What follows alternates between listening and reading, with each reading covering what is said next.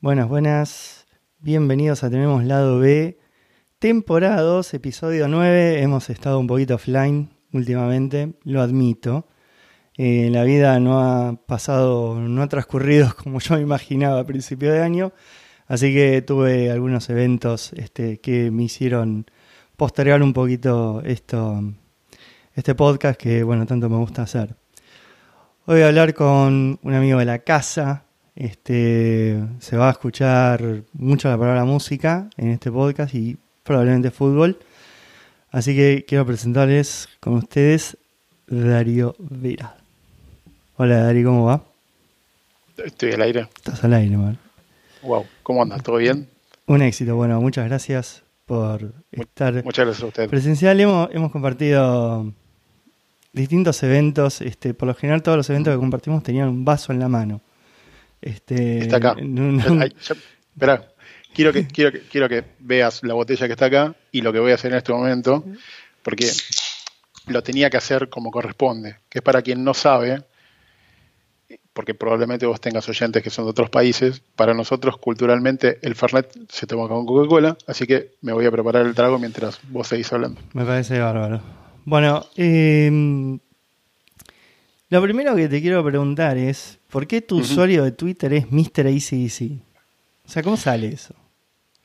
¿Cómo sale? Eh, bueno, hay, hay una historia previa que es del año 2009.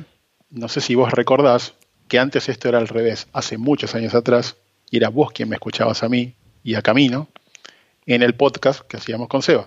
Sí.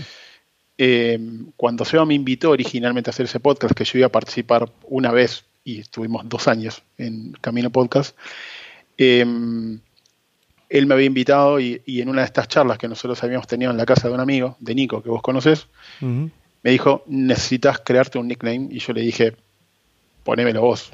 Y nada, hablando, hablando, hablando, ese día yo venía de ver a ICDC en River. Fue el ido, sí, sí, 6, fue, fue. 6 de diciembre de 2009. Ve- Salí del recital y me fui a la casa de Nico. Y empezó a joder, a joder, a joder y tiró Mr. ACDC. Y le dije, ok, listo. Y en 2009, que yo eh, también había incursionado en tema Twitter, este, me hice esa cuenta y esa cuenta es la que quedó. O sea que mi nombre es gracias a Sebastián Arena. Como Ese este es el origen, del, menos. el origen del nombre de Camino Podcast y todo eso. Y como, como este podcast también. Bueno, eh, hay, hay un tema que yo vengo, vengo muy cebado que quiero hablar y es este el recital de Divididos en, en Tilcara. Quiero que cuentes, pero de cero, todos los detalles, hasta el olor que tenía el pelo de Arnedo, quiero saber. Todo, quiero Eh, saber todo. Es muy gracioso porque yo te antes en la, en la previa de, de esta charla te dije, me, me olvidé algo que te quería traer a vos, eh, que es una cajita, que es esta cajita que tengo acá. Ahora te voy a mostrar qué es.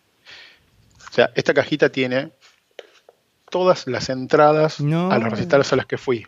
Todas, todas. Miras acá, por ejemplo, esta, que me la puse acá arriba, que es esta de acá, dice La Renga, primero de julio de 1995. Y, de ahí para abajo lo ¿En que dónde? ¿En dónde?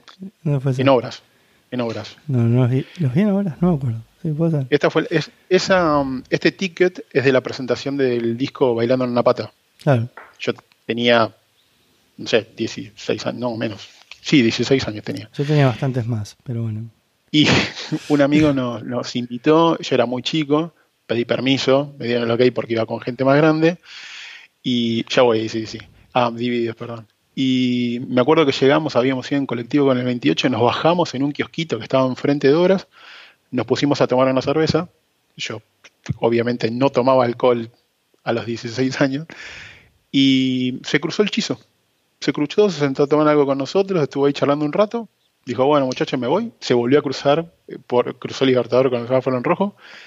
Y tocar, tocaron esa noche. Y ese disco fue el que salió grabado. Cosas que obviamente uno en ese momento no sabe, pero después con el correr de los años te das cuenta de todos estos momentos que uno vivió de recitales, de haber visto decenas, decenas de bandas. A Divididos lo vi mil veces. Lo de Tilgara es un, una cuestión de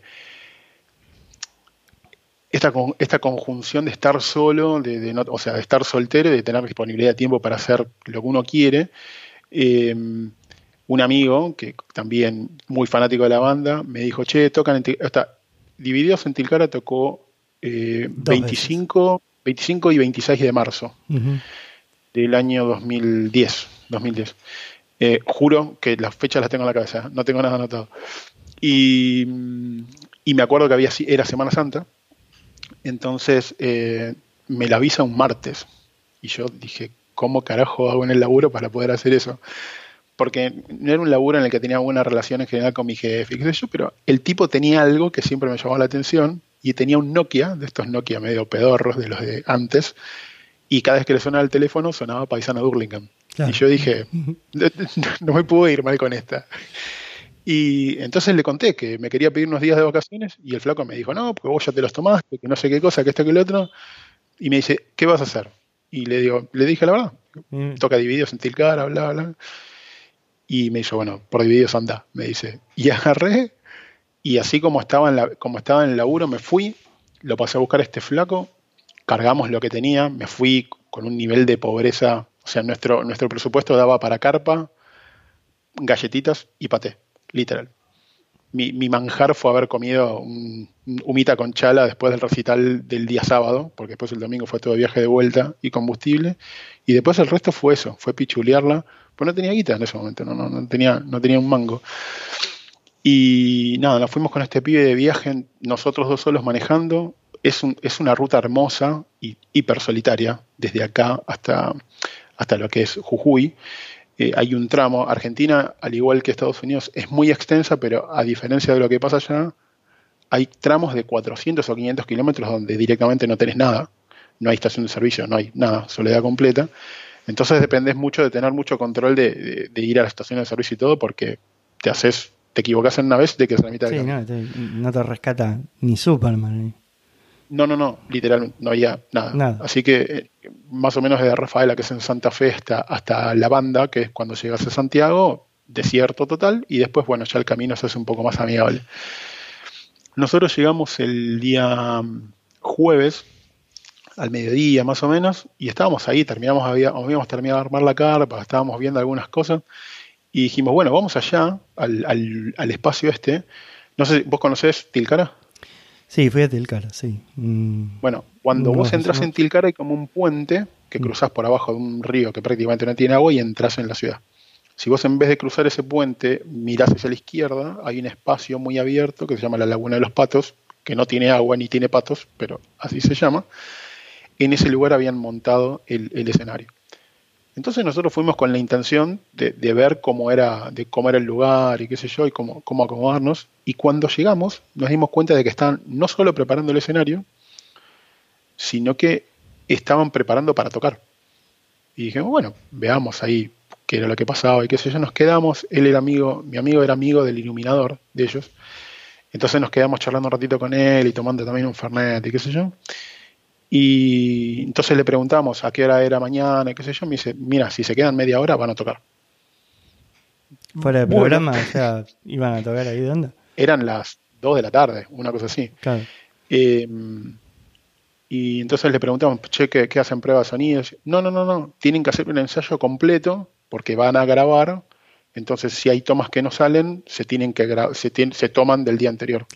Hicieron el recital completo todo lo que vos viste en YouTube que salió en estos videos de, ese lugar fue a la noche del, viernes 26, pero el día anterior a la tarde tocaron exactamente el mismo recital. O sea, yo lo vi dos veces, dos recitales de dos horas y media, más o menos, pero en ese primero éramos exageradamente 50 personas.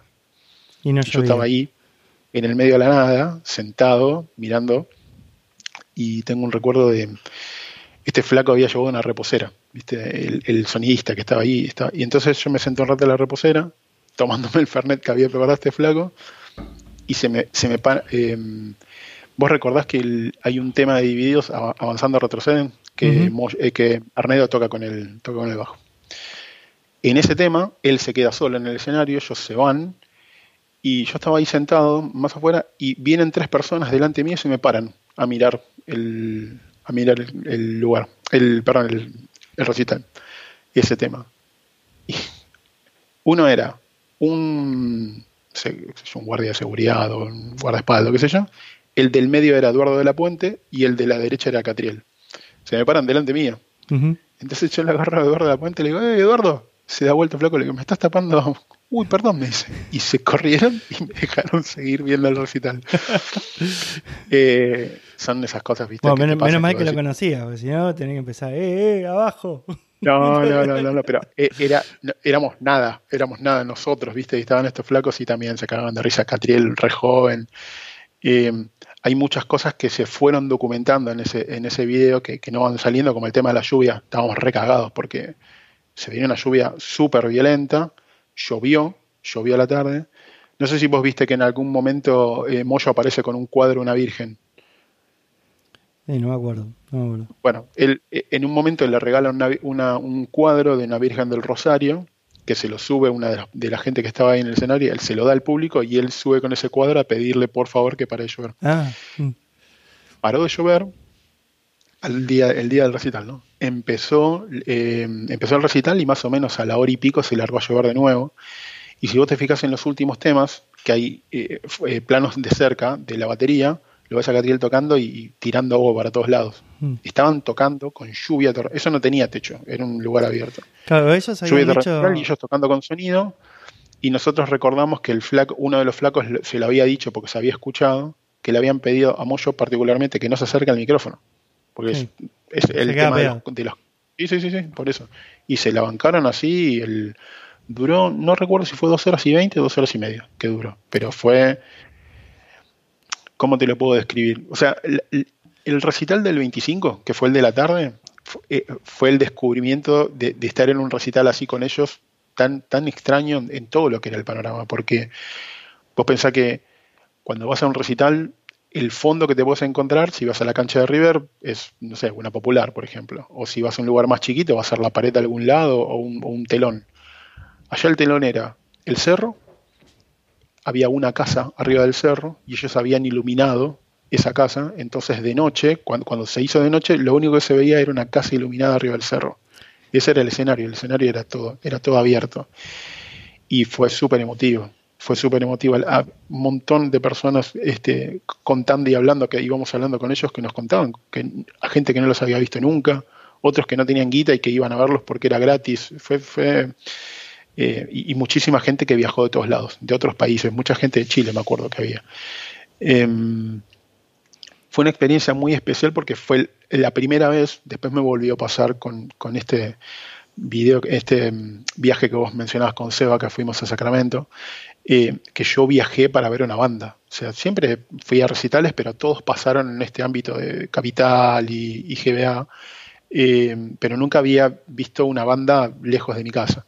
Esto fue toda una experiencia porque yo viajé todos estos kilómetros, terminé el recital y me volví. No hice otra cosa. Me comí esa gomita con chala, fuimos a ver una pavada, una garganta del diablo que era un chorrito de agua cayendo en un, cerro y me volví. No vi otra cosa. Em, pero fue toda una experiencia que duró toda una semana. Yo no llegué a eso, pero ellos como estuvieron toda la semana completa, durante la noche, eso está en YouTube, hay varios videos de eso ellos tocaban en el Polito, en un teatro que había, tocaban en la plaza, este, y claro, capaz que había 40, 50 personas y ellos iban con los instrumentos y le tocaban al que estuviera ahí. Em, fue una experiencia increíble por todos los sentidos. Y Moyo hace mucho enfoque en el tema de, la cuestión energética que pasa, que pasa en Jujuy. Y muchas veces son mambos de la cabeza, cosas que te sugestionan, lo que quieras. Pero la realidad es que se sentía esa vibra, ¿viste? Era una cosa medio inexplicable.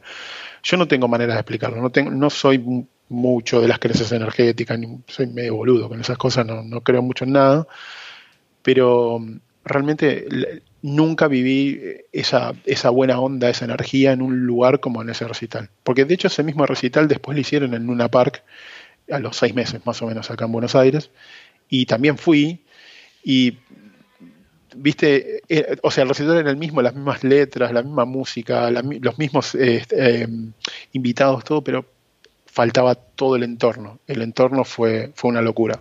Fue la segunda vez que lo hicieron. Ellos lo habían hecho eh, creo que 10 años atrás, cuando habían presentado este, uy, habían presentado Narigón del el disco verde. Narigón del. Narigón. Habían presentado Narigón y habían tocado en. No habían tocado ahí, habían tocado. eh, Viste que en la entrada donde están, donde está esa pirámide y todas esas ruinas este, Sí. de los de los Aymara, hay como una calle grande, ellos habían tocado ahí.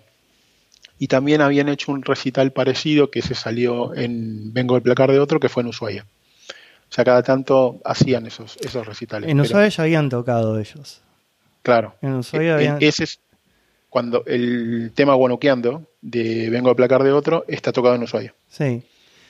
Pero yo, yo me acuerdo de un recital de ellos que habían tocado en Ushuaia en el, en el 2001, 5 de enero, o no, 6 de enero del 2001, cumpleaños de Arnedo. Eh, Puede que sea ese. Este, Eh, lo llamativo de ese tema, a mí siempre me llamó la atención y no, no logré saber por qué. El tema empieza con gente silbando. Eh, eh, en Divididos no, tocaba tanto folclore en esa época. De hecho, medio en Vengo al placar de otro es cuando empiezan un poco a. Ellos el folclore lo, lo venían insinuando en, en. Siempre tocaron cosas medio excéntricas, ¿no? Pero lo habían insinuado un poco en la era de la boludez y en algún que otro disco con cositas sueltas, pero nunca le habían dado, eh, nunca habían sacado un, puesto un tema de folclore como, como el final de, de, de Narigón.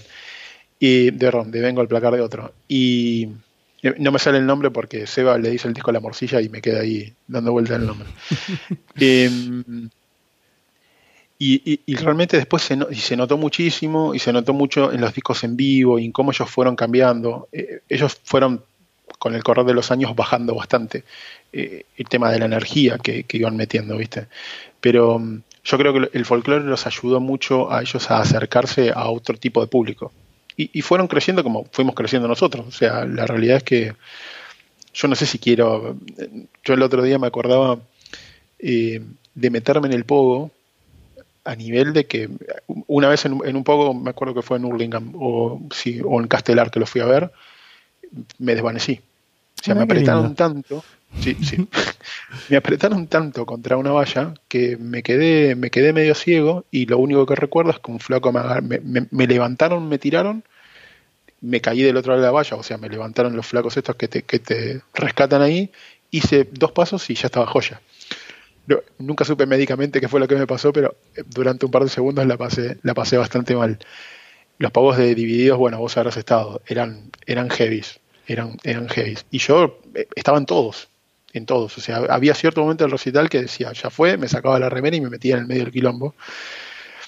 Yo creo que hoy me puedo morir solamente de ir. de nada más. verlo. De- sí, sí, pero bueno, nada, era como una... Siempre dije que hasta los 40, hoy ya con 42 dije tarea cumplida, pero dije hasta los 40, si voy a un recital, voy al campo. Eh, y era porque esta experiencia de estar ahí, ahí apretado, de pasarla mal, de transpirado, no sé si la gente sabe, porque te, voy a volver, voy en cachito al, al de Sacramento y vuelvo, vuelvo a esto. Eh, en el de Sacramento, cuando estábamos con Seba viendo a Tool, eh, nosotros estábamos en el campo a sé, 20 metros del, escenario. Y estábamos así. Y hablábamos, mirábamos, lo mirábamos, todo paradito. La gente no lo sabe, los que no han venido a un recital en Argentina, que la pasás mal en el campo. La pasás mal, te falta el aire, no ves, te aprietan, sentís la transpiración de todo el mundo. Por momentos no ves y lo único que ves es vapor de agua que sale de la gente y es todo un vago a 50 centímetros del público, de toda gente semidesnuda, mirando, apretando, corriéndose, tironeando, haciendo, se arman como, eh, co- como escenas muy, mu- muy de comunidad, de, por ejemplo, cuando a una persona se le salta la zapatilla, que alguien se da cuenta y todos se empujan y codean para abrir, hacer un círculo para que alguien se pueda atar las zapatillas y el otro después agradece y se vuelve otra vez al quilombo. Hay como mucha comunidad, como una cultura, no, no tiene un lenguaje de, de expresiones nada más. Pero mm, en Divididos era una situación que por momentos la pasabas mal, pero vos buscabas eso. Y yo buscaba eso, yo quería estar metido en ese medio del quilombo y realmente la pasé muy mal un montón de veces, pero me encantaba. Y siempre que los fui a ver me pasaba lo mismo. A donde fuera era ir a meterme en el Pogo, en el 38, en, en Cielito Cielito, Lindo. Lindo. que yo sé que a vos te, te vuelve loco. Eh, en todos los temas, en todos los temas. En temas de, en temas de hay un par de temas de otra de Trabalanda, de Tomando Mate en La Paz. El poco de Tomando Mate en La Paz, por Dios, lo mal que la pasás y lo bien que la pasás a la vez. Me acuerdo que en esa época, yo me, dijiste que hablé y estoy hablando. Sí, este, después voy a meter un par de, cosas, porque ya me vuelvo loco con divididos también. Me acuerdo que ellos tuvieron toda una situación de el primer disco no, tuvo tanta pegada, ellos venían mucho con el tema de Sumo, tuvo un cambio de, seguidores que, nada, de hecho yo no los conocía en esa época, era, muy chico. Eh, ellos pegan en Acariciando el Áspero, meten, o sea, tienen mucha popularidad, meten un Vélez, Vélez es uno de los estadios más grandes de, Buenos Aires, hicieron un espectáculo enorme, sacan la boludez, también la recontrapegan, mucha manija de, productores. Eh, Gustavo Santolaya, que ustedes bueno lo conocen, es productor de ese disco, participa en mil estadios obras hacían por eh, seguida. Onda, 13 estadios obras seguidos, una, una ridiculez en el 93. Una locura, una locura. en el medio tienen un, tienen un quilombo, se va Gil Solá de la banda, entra Araujo, graban eh, otro de Trabalanda yo lo digo, quiero, quiero explicarlo simplemente para el que no tiene idea de que estamos hablando de divididos. Este disco, Otro Letra Balanda, es un juego de palabras que es una conjunción de toda una frase que es anda a lavarte el orto en dado vuelta. Y este, bueno, nada, el disco era, tenía, tenía muchas de estas cosas. Y el disco no pegó, no, la gente no, le gustó, no, a mí me encanta, pero no pegó. Entonces ellos pasaron de tocar en grandes estadios a tocar a lugares chiquititos y tengo recuerdos de haber ido a un lugar que se llamaba Dr. Jekyll, capaz que te suena. Claro que sí. Dr. Jekyll estaba en Monroe Libertador, em, en un primer piso, totalmente, o sea, época pre-cromañón. Sí, ilegal, pero... 100%. 100%. Te, aviso solamente, si querés vuelvo cuando vos quieras, quiero que sepas que estás hablando con una persona que tuvo entradas para ir a Cromañón, al recital de callejeros, y dos días antes dijo, deja, anda, y se las devolví al flaco que me las había dado. O sea, un no día eso, vamos ahí. No, no, no. ya, ya volvemos. Y entonces cuando fuimos a ese lugar, éramos exageradamente 50 personas, y yo los vi a ellos, uno de los primeros recitales que tocó Araujo, y yo estaba, no te quiero mentir, pero a 10 metros de Moyo, ahí paradito y no tenía nadie adelante, estaba así, ellos tocaban como una especie de grada hecha con palet, ponele, porque no, no, no había nada, y en esa época Divididos no pegaba. Entonces, haberlos visto en todos lados, pero en lugares chiquititos también, y siempre, siempre, donde vayas, era la misma energía. Esa locura que vos ves, esa energía que vos decís, ¿cómo pueden ser que sean 700 y en realidad son 3? Lo hacían en todos lados. Hasta en el lugar más chiquitito te volaban la cabeza. Yo eh, ahora los veo cada tanto y creo que tocan hoy. Hoy están. Hoy, en Flores. Sí, hoy están tocando en Flores, es verdad. Eh, los he visto varias veces en Flores. Y a Moyo ya no le da más la voz, la verdad. Este, después de haberlo visto tantos años, se nota que, él está bastante, bastante cansado de la voz, entonces han cambiado algunas escalas de algunos temas, suenan diferentes. A mí me, gustan igual, pero, pero habiendo visto todo eso es como que me da un poco de nostalgia. Pero mm, me, me han vuelto loco siempre, siempre.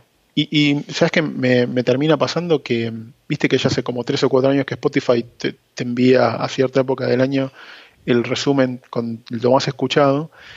Y cuestiones de mi vida, de lo que sea, siempre van cambiando, ¿viste? Estuve un poco más con Slipknot y con algunas bandas más medio, medio este año, pero Divididos en el top 5 está siempre.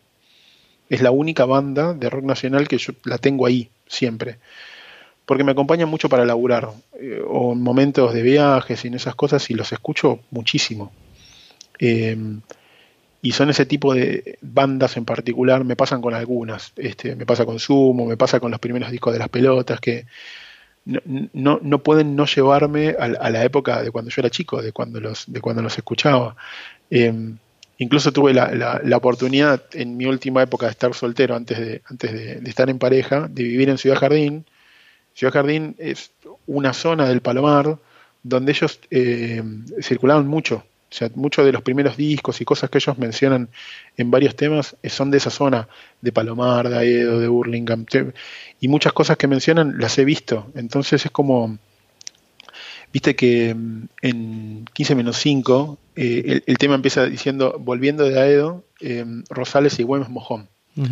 Eso era un pedazo de bloque de, hierro que estaba en la vereda de, Rosales y Güemes, ahí en Aedo, en un cruce con la Habana Vieja. Y yo recuerdo haber visto, ese mojón después lo sacaron, pero hasta hace poco estaba. Y yo siempre era pasar por ahí con el auto, ver ese mojón, acordarme del tema, acordarme de cuando pasaba por esa esquina, cuando con mis viejos íbamos a una quinta que eh, una tía tenía en Moreno. Es como que siempre muchísimas cosas me fueron acercando a la banda por diferentes cosas. Al estar criado en el oeste, es como que siempre me sentí muy cercano a lo que ellos expresaban. Y, y, los odiabas porque vos lo escuchás a Moyo y, o lo escuchás a cualquier músico y todos te hablan maravilla del, del flaco, ¿viste? Entonces, si loco, contame una mala y no, no la tiene, no la tiene. Son, no sé, gente que me cae muy bien. Me, me, me, me ponen de muy buen humor. Esa, esa es, la, la verdad. Me, fui por otro lado, no te conté tanto de, Tilcara, pero. Este, no, quiero agregar una cosa de Tilcara, que lo que decías dos del, del escenario, que ellos adrede decidieron no ponerle un techo para, para aprovechar el paisaje de atrás, eh, aún sabiendo que les podía tocar la lluvia. Y efectivamente les tocó la lluvia y ellos estaban totalmente desguarnecidos y eh, bueno, Catriel en la batería no, había tanto problema, pero eh, con el tema de los equipos, o sea, se podían quedar pegados violento. Y, sí, porque fue una lluvia fuerte. Sí, fue una decisión netamente de, que se vea toda la parte de atrás. Y con respecto a lo que decías de, bueno, de, estar adelante, haber dividido, yo empecé a tocar el bajo por Arnedo eh, y gran parte de mi, bueno, de mi juventud los recitales eran Baranda y Arnedo a mirarle los dedos a ese tipo. A ver cómo tocaba, así aprendí a tocar en la Delta. Este, es que, es que mm, te pasa eso, te, pasa eso de, maravillarte viendo, eh, A mí eh, todos me gustan en general, de, todos los diferentes estilos que tienen. A mí particularmente, yo sentí una admiración muy particular con Araujo. Era, era una cosa que tenía con él que me volvía loco, la prolijidad que tenía para tocar. Em, la prolijidad en el sentido de un tipo que vos lo ves ahí, quietito, prácticamente de corbata y sonando con la fuerza que tenía. es ¿Cómo hace para, para tocar este tipo así?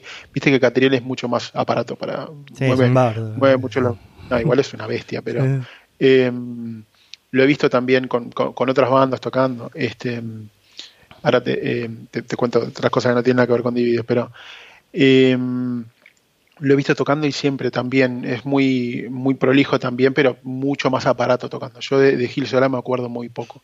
Em, pero Araujo tenía una prolijidad y, viste, e, era, tenían una relación muy, muy, muy cercana. Con, entiendo que la separación de ellos tuvo que ver con, con una situación en donde eh, Araujo y, y Arnedo dejaron de tener cierta química y fue medio de una conversación este, consensuada entre ellos y por eso es que después salieron a buscar, salieron a buscar a Catriel que lo, iban a buscar hacia 10 años atrás y con 14, años. Sí, una ridícula. Sí, sí, sí, sí, Y empezó a tocar a los 24 más o menos con él. Y pero, pero nada, era, era eso de, de, ir, estar en la valla o estar cerca las veces que podía estar un poco más tranquilo y era mirar a cada uno, pero verlo particularmente a Araujo, que era una persona que me, me volvía loco. Pero es, medio mentira esta cuestión de, relacionar a, esta, esta situación de uno cuando se pone contento con la banda solamente, porque era todo el, era todo el ritual que uno hacía, porque eran tus amigos, eran lugares que te resultaban familiares. A mí me gustaba toda esta cuestión de ir, juntarme, ir a recital, salir, tomar una cerveza, juntarte a comer algo, y, y eso no duraba el recital, duraba, no sé, capaz que cuatro o cinco horas haciendo, haciendo todo eso. Eh, siempre hemos tenido con diferentes amigos ese mismo ritual de hacer algo antes o después de, los recitales. Te lo nombro mucho a Seba porque es alguien que, ustedes conocen.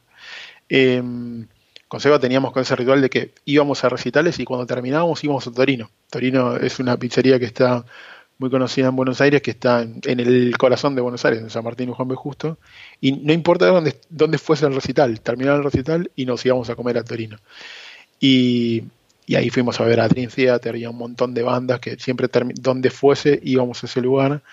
Entonces cada vez que nos juntamos para comer a Torino, o que yo voy a comer a Torino, o que voy porque mi hermana vive justo a la vuelta, no, no puedo no acordarme de un montón de esas cosas que tienen que ver con los recitales, ¿viste? Es como que la, la, música te trae un montón de recuerdos y a mí me ha hecho feliz infinitas veces. Soy una persona que escucha muchísima música, eh, un poco por culpa de, escuchar tantas horas de música, eh, a veces escucho cualquier cosa que ni yo entiendo cómo caí ahí, pero um, es lo que me hace más feliz. Me concentra, me relaja, me divierte, me acompaña en las depresiones que he tenido de pibe, este, me acompañó en momentos donde estaba solo, eh, momentos de, hacer otras actividades, de andar en bici, que antes andaba mucho en bicicleta, o de escritura, por ejemplo, en cuando, cuando, antes cuando, cuando me dedicaba a escribir cuentos y esas cosas, la música siempre me acompañó en todo momento.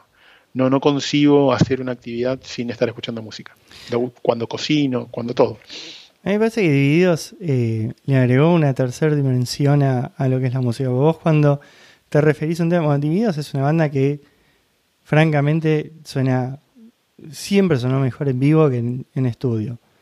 Eh, pero por escándalo, o sea, por escándalo. Me acuerdo en un Buenos Aires vivo, de la Rúa, el intendente que habían tocado eh, Los Caballeros de la Quema, que eran 150 mil. Atrás de ingeniería. No, ingeniería. Sí. Ah, ingeniería. Sí, atrás de ingeniería. Eh, y habían tocado Los Caballeros de la Quema, que eran 150 mil personas en el escenario, y sonaba bien, qué sé yo. Y después subió de video, eran tres. Y eran, pero eran 10.000 hachas que te venían a la cabeza. Nada que ver. No puedes creer que eran tres tipos. No. Y, y, lo que te decía de, la, de una dimensión nueva es que los tipos en los recitales jamás tocan los temas igual que el disco e igual que el recital anterior. Entonces vos para referirte a un tema de Divididos decís, bueno, yo por ejemplo, a mí me gusta la versión de salir a comprar de Divididos de Viveza Criolla. Pero esa versión me gusta.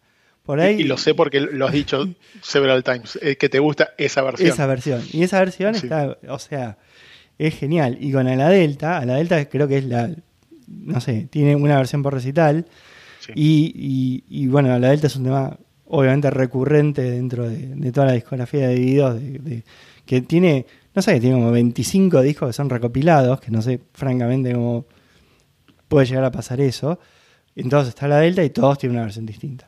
Y bueno, también siempre busco una que sea la, la que eh, creo que es eh, la de agua de aire, creo que es una de Lo que pasa es que te, te, va a pasar, eh, cada uno tiene diferentes enfoques. Yo supongo que a vos en particular con, con, el, con, con la Delta lo que te va a pasar es, sabiendo lo que te gusta el bajo, mm. escucharlo a él solo, esa introducción tan, tan, es, es, una introducción que te llama a un ritual en particular, uh -huh. que es que cada vez que suena la delta y que le empieza a tocar, la gente se abre, se abre, se abre, se abre, y vos ves gente que están con dos brazos estirados y tirando para atrás, tirando para atrás, para que se abre y se arme un, un círculo, un único círculo gigante en el medio donde están ellos, y cuando empiezan a tocar, yo me acuerdo, me, me, acuerdo y me asusto de, de lo que era eso. Me, me, han llegado a pegar en me han, pegado patadas en la espalda, o sea, de todo. Nunca me caí, por suerte, pero, pero la pasás mal, la pasabas muy, muy mal. Pero lo quería hacer todo el tiempo, porque era una adrenalina que no vivías nunca. Entonces, eh, que es un poco lo que me pasa con el más chiquito. Yo tengo, perdón, del más grande, tengo, tengo dos hijos. O sea, uno que es biológicamente mío, el otro me vino con las papas cuando la conocí a mi mujer. Eh, lo conocí con 6, hoy tiene 14, ya terrible bestia. Y un poco por mí, y supongo que también un poco por el padre, le pegó bastante el rock nacional y escucha bastante divididos. Y yo sé que a él no le pasa lo mismo que me pasa a mí o que te pasa a vos porque nunca los vi en vivo. Entonces, por más que vos veas y escuches o lo que sea, a mí no me pasa que me gusta tal tema o que me gusta, vos me hablas de la Delta y yo no estoy pensando en Arneo tocando el bajo, estoy pensando en él tocando el bajo, en, en ese círculo y en todo lo que viví las miles de veces que lo fui a ver, que es una de las cosas que, les, que te pasa en general con el rock. O sea, solamente lo disfrutás con la energía o con el compromiso con el que uno escucha cierta música si lo viviste en vivo. Si, si no estuviste ahí para ver ese tipo de cosas, no, Vos, por ejemplo, con ACDC, estos recitales que, que, se ven en el vivo en River Plate, eh, te vas a, a, maravillar con la gente y vas a decir, wow, cómo esta gente, viste que se ven. Es una locura, es una locura. Es, una, es, es un mar de gente moviéndose. Bueno, yo, yo no tengo ningún pudor en decirlo. O sea, en los, uno de los últimos temas del recital este del 6 de diciembre, que yo sabía que lo estaba escuchando y dije, no los veo nunca más, me la a llorar como un boludo, con 30 años, pero sabía que no iba a pasar. Sabía que los había visto en el 96 y que para mí me habían cambiado la vida y sabía que los estaba viendo en ese momento y que no los iba a ver nunca más. Y no los vi nunca más y no los voy a ver nunca más. Pero bueno, ¿quién, quién, quién me quita este, no haberlo vivido tanto en el 96 que yo era tan chiquito?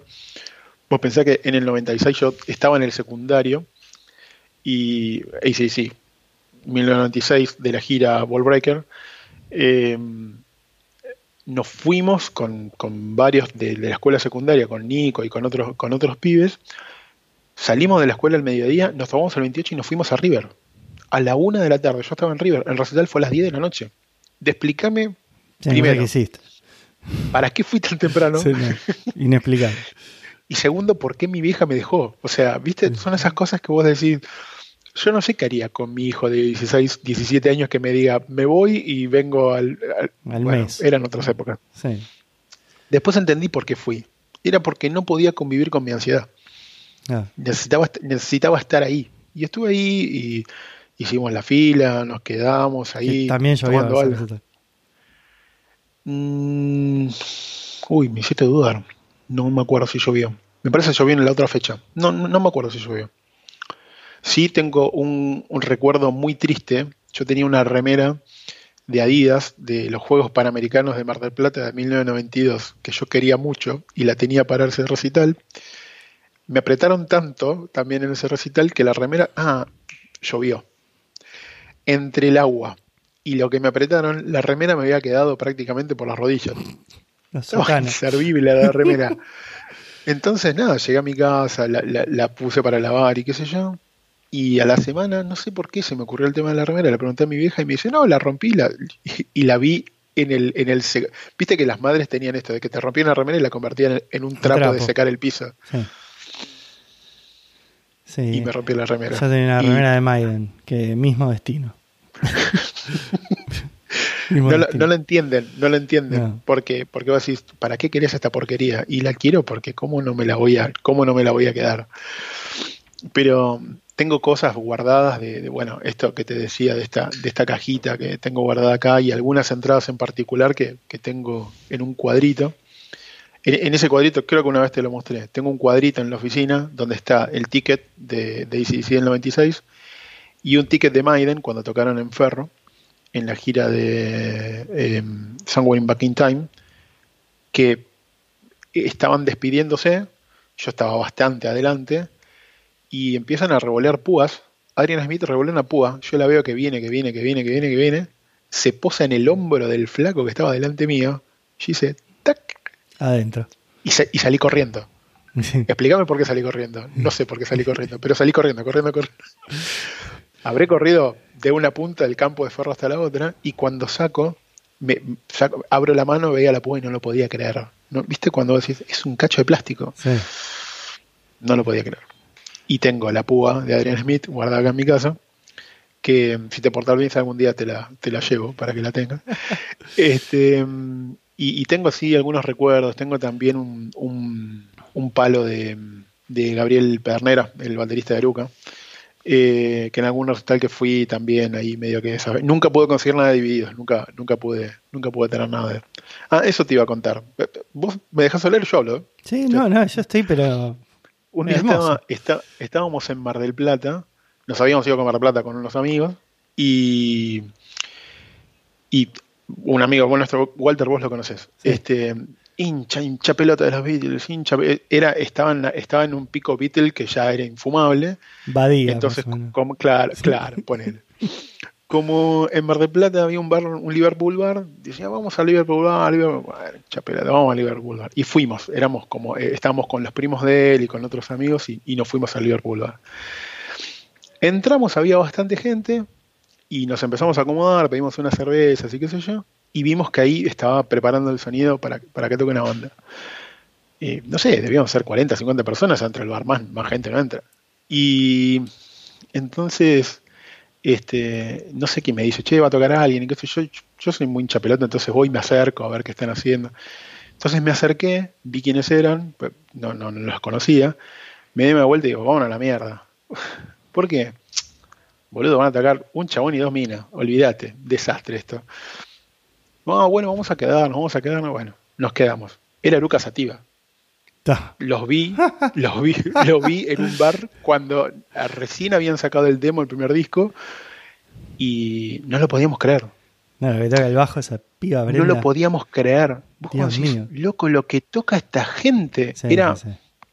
Pero vos, Lula, ahora cambió mucho el look en su manera de tocar. Ah, era mucho más rockera. Y era, tocaban un rock bastante más, eh, más lineal. Ahora hacen una música muy, muy alternativa. Eh, todos te llaman la atención. Pero en particular, vos la ves tocar en vivo a Brenda Martin y no lo podés no, no creer. No lo podés creer. No lo podés creer. Una técnica que no, o sea, no existe. No lo podés creer. He, visto a los grandes, de alguna manera u otra los vi. Lo vi a Snar, a Arnedo mil veces, pero lo que toca Brenda Martin no lo podés creer. Una locura. Y terminó ese recital y me acuerdo que me acerqué y la encaré Lula directamente. Le dije, che, qué buena banda, bla, bla, bla. La, le terminé a hablar ella me dio un abrazo a mí. Dice, mm. uy, muchas gracias, qué sé yo. Me dice, déjame que te regale algo. Y empecé a revisar en, las cosas que tenía y me dio el demo de la banda del primer disco y mm, un pin de Lucas Sativa, que los tengo por ahí guardados. Este, nada, y después los fui a ver, después de aquella vez los empecé a seguir, este, los fui a ver bastantes veces. Después, nada, como todo se ligó, pero es una banda que escucho mucho y respeto los cambios que han hecho. Todos los discos tienen, tienen un salto de calidad muy. El último ya es un delirio que solamente le gusta a ellos, pero hasta el disco anterior tenían un salto de calidad, un salto evolutivo muy, muy respetable. La verdad que es una banda. Los primeros, viste, parecen discos de nenes y un poco se nota que eran eso ellos. Pero han, han, han crecido mucho y siempre ella tocó de una manera que no la puedes creer. Y en uno de estos recitales dijo: Vamos a subir un invitado y era Catriel que es el que te digo que también ahí lo vi a Catirel tocando en Caneluca y también otra bestia, otra bestia. Pero Gaby Pedernera, muy buen batero también, muy buen batero. Bueno, son, son buenos los eh, eh, De hecho, Lula es la peor de los tres. Sí. Se nota, aparte. es una violera promedio, canta, tiene una voz medio particular, pero ellos otros dos son dos bestias, hmm. dos bestias. Una cosa más de Divididos que otra que hace que cada recital sea único es que siempre tuvieron una idiotez de cantidad de invitados. Este, y algunos eran recurrentes, tipo, no sé, el Alambre González, Tito Fargo, mm. Que iban, o sea, ya eran habitués, siempre agarraban y tocaban un tema, pero, o sea, ahí con Divididos yo lo, vi cantar a Gino Reni, eh, lo vi a, Superman Trolio este, con, con Araujo tocando Weekend, este, sí, no sé, Next Week, eh, lo vi a, a Petinato, este, ¿Vos, estuviste en el Pepsi Music que tocaron las pelotas y videos juntos? No. No, no, no. No, esto hubo. un fue, día... fue, una locura, eso, fue una locura, porque se sabía que podía pasar, porque habían, habían tocado hace un rato, entonces era medio obvio que podía llegar a pasar. Y en el momento que, que sonaron y que sonaron los temas de sumo, yo vi gente llorando, pero a nivel, gente grande, más grande que yo, desconsolado, desconsolado. Porque era eso, era escucharlos, era escucharlos de nuevo. Y, algo que faltó, también que ya era demasiado, pero yo lo vi a Andrea Prodan cantando temas de sumo en recitales de vídeos también. Era, era lo más parecido que podías escuchar a verla Luca. Era una locura. Mm, esas son las cosas en las que digo, me faltó eso, me faltó ver a sumo. No, no los pude ni ver, ni cerca. Era, era muy, muy chico. Sí, yo también. Era muy chico. hasta yo era chico para, para, para el momento de salir a sumo. No, yo te iba a contar una vez en un cumpleaños mío, que tenía todos los invitados esperándome en mi casa, yo estaba viendo videos en obras, eh, apareció mm, eh, Javier Malosetti.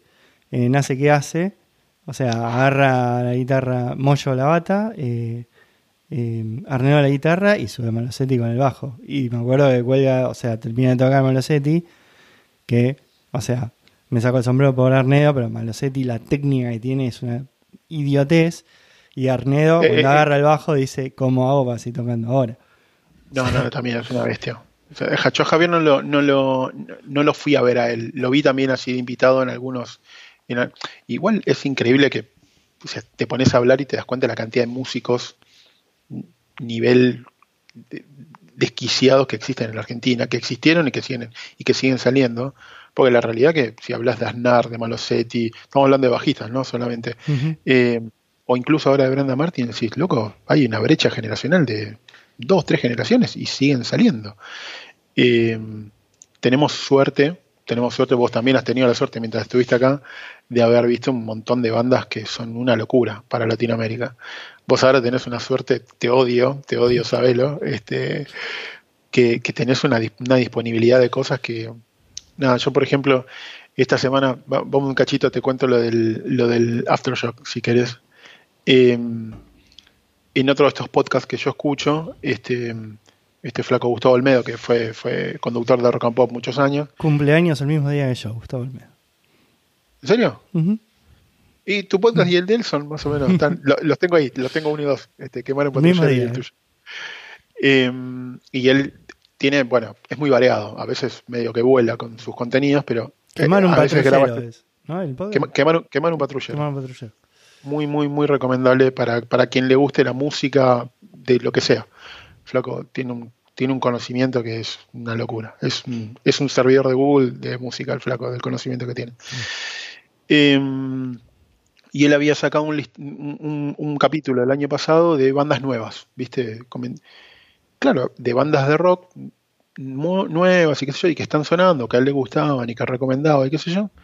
Y creo que de las 10 que nombró, 3 o 4 yo las vi en Aftershock. Eh, dijo, mencionaba Bad Flower, mencionó. Em, bueno, no, mencionó varias. Bad Flower me quedó por un tema que justamente habla del, del suicidio, temazo. Y claro, tenés esos festivales en Estados Unidos de bandas que vienen. Ah, vi a Gojira en vivo. Capaz que decís, ¿qué es eso? Gojira es una banda de heavy metal francés que son unas bestias tocando en vivo y yo tuve la suerte de verlos en ese festival eh, y me volaron la peluca, pero mal, mal, mal. Y así un montón de bandas. Vi una banda, eh, vimos una banda, me acuerdo que eran eh, una banda de Japón que se llamaba Baby Metal, capaz que los escuchaste nombrar, las has visto en algún video en YouTube. Son cuatro japoneses sesionistas que tocan como los dioses y ponen de front a tres pendejitas de 15 años vestiditas de colegialas cantando y haciendo un heavy metal que te vuelan la peluca, que es una mezcla de heavy metal con anime, con mangas. Muy, muy Kill Bill eso. Ah, sí, sí, sí, sí llámalo, como quieras. Baby Metal, para que los quiera escuchar. Son, te cagas de risa. Si no te gusta el heavy metal, un video te dura un minuto porque suenan como la hostia. Em, pero también vimos a, bueno, tocó Korn, tocó Slipknot, que yo nunca los había visto en vivo, terrible. Em, Korn tocó, tocó antes que Tool, bueno, ver a Tool en vivo, que fue, un poco el, sentido de todo el viaje, ir a ver a Tool, que fue el tercer día. Em, a mí no me gusta Blink 182, pero al que le gusta, tocaron ellos también, cerraron una de las fechas. Eh, ¿Quién más tocó? Bueno, nada, Barrow Legion, tocaron un montón de bandas. Ah, Stone Temple Pilots, tocaron un montón de bandas que vos decís, no puedo creer todo lo que está sonando acá. Y después te traen acá en Argentina Lola Palusa y te dan ganas de ir a matar a la productora que trae estas bandas odiosas. Eh, como pasó la última vez antes de la pandemia, que vinieron con toda una horda de gente que era para prenderla fuego y al final Metallica. Eh, fue la única vez que vino Metallica que no los vi, porque no, quería, no quería ver eso. Pero mm, pero después cuando me fui enterando de cómo era este tema de los festivales, me di cuenta que es como un, tour que hacen por América y muchísimas de estas bandas van tocando en diferentes estados durante, durante el año. Entonces capaz que vos el Aftershock que hacen en Sacramento te lo perdés y capaz que en un mes te repiten un festival muy parecido en un estado a, qué sé yo, una hora de viaje. Cosa que acá en Argentina no vendrán nunca un montón de esas bandas. Bueno, Tool, por ejemplo, nunca bajó del hemisferio norte. Eh, creo que llegó a tocar en México, este, como, mucho, pero no, no para estos lados no, no ni vendrán más. Eh, solamente vino Perfect Circle, que es una de las bandas de Minor, que vino a tocar acá en, Argentina y, me acuerdo que fuimos con Seba. Eh, él, viste estas cosas que uno hace que, no sé, yo saco una entrada, él sacó otra, cuestión que yo estaba en el campo y él estaba arriba. Y terminó el recital, tengo, tengo de hecho una foto de ese momento, me doy vuelta para buscarlo y estaba toda la gente medio evacuando el lugar porque ya había terminado y yo estaba sentado, yo lo vi como a 50 metros, pero te das cuenta de una persona que no podía creer lo que había visto. Claro, el flaco escuchó toda la vida, tú le escuchó toda la vida Miner y haberlo visto en vivo para él fue como una cosa medio reveladora, ¿viste? Y solo la música te genera esas cosas. A mí, gente como yo, que les gusta mucho la música, solo la música te moviliza a ese nivel. Me, he emocionado, me, no, de llorar no, me pasó con decía que ya ves nada más, pero aunque miento, miento, ¿sabes qué? Que, otra banda a veces me va, no, no de verlos en vivo, pero eh, en algunos momentos haber escuchado um, Dark Side of the Moon en ciertos momentos de mi vida me, me, ha puesto melancólico. Y, sí, y sí, o sea, y si, si algo de Moon te levanta, bueno, ahí estamos con un caso que se, a examinar. O sea, si vos me decís, me levanta Slipknot, bueno, lo entiendo, Dark Side Moon. Eh, tiene que ser restringido a cierto momento de tu salud mental, lo mismo que, que radio. ok, computer en un momento estás mal, no la contás, boludo. Este... Pero qué lindo, qué lindo, qué lindo. Pero ¿no te, no te gusta? nosotros ya estamos en otro momento. Yo tengo dos pibes, una familia, no, no, tengo esos espacios para escuchar música. Pero en la época en la que estaba soltero, recuerdo haber estado en estas situaciones donde vos decís, me dedico a escuchar música o ver una película y me, me, he visto infinidad de veces de Wall, yo solo, sentado en el sillón en el que estaba tomando un vino, viendo una película y diciendo qué hago solo en este momento depresivo mirando esta película y era lo que me pintaba. La música me, moviliza para ese lado. No sé si a vos te pasa eso. yo, yo cuando tenía el departamento soltero, que viví tres años ahí, una cosa así, no tenía tele y tenía un equipo de audio suficientemente bueno. Estamos hablando del año 2001. ¿no? O sea, momento de compact disc. O sea, yo cobraba mi sueldo y íbamos inmundo. Me hacía cagar. Me compraba ocho. Este, y tenía en casa tenía un montón, tenía una colección bastante grande, tenía como 300 ¿Cuál fue tu primer CD? El primer CD fue Canción Animal. Uh, esa fue una excelente elección. Mm, Canción Animal. Pero, ¿qué, año más o menos? El Canción Animal es del 90. ¿Vos te lo habrás comprado con el 97, 98? No. ¿Antes? No, no, no. No, Canción Animal me lo compré fue con mi primer sueldo cuando trabajaba en McDonald's. o sea, tiene que haber sido año 92, ponele. Ah, bueno, había salido hace poco, dentro, dentro de poco. Sí, sí, sí. Y me compré, en realidad me compré cuatro que fueron eh, cuatro juntos. Me compré ese, o sea, ese Canción Animal fue el primero. Me compré eh, On the Night de Dire Straits. Me compré eh, Unjustice for All. Eh, y, tranqui. Sí, tranqui. Y, y había uno más, no me acuerdo cuál era. Pero, o sea, sea así. Era, bueno, en ese momento eh, era momento de, descubrir. Pasa que vos veías la tapa de Unjustice, que, que, se ve esa estatua de, la justicia y qué sé yo, hay que abrirlo, ponerlo y escuchar One por primera vez. Sí, no, te, te, estropea la cabeza. qué locura, qué locura, qué locura. No, a mí, yo, o sea, bueno, uno de los motivos por los cuales quería hablar con vos de música es porque el sentimiento es netamente compartido, y no solamente es compartido, sino que aparte eh, hay muchas de las bandas también que compartimos y que nos generan ese sentimiento. hablamos un segundo de Mayan nada más, no hablamos mucho más que Ahora arrancamos con Mayan, ahora Mayan es otra historia. Este y, bueno, no, qué sé yo, por ejemplo, eh, teníamos muchos puntos en común con el tema de videos, la parte de Tilcara. Bueno, vos mencionaste que tocaron ese el 25 de marzo del 25 de marzo. ese fue del 2010. claro, fue un ensayo que habían hecho ellos, que había sido a la tarde. Algo que no te mencioné es que, viste que mm, vos fuiste al de Luna Park. ¿Cuál? Sí. probablemente. No, no, al, que presentaron Amapola este, en una parque que había como una estos molinos de viento típicos del campo acá en Buenos Aires.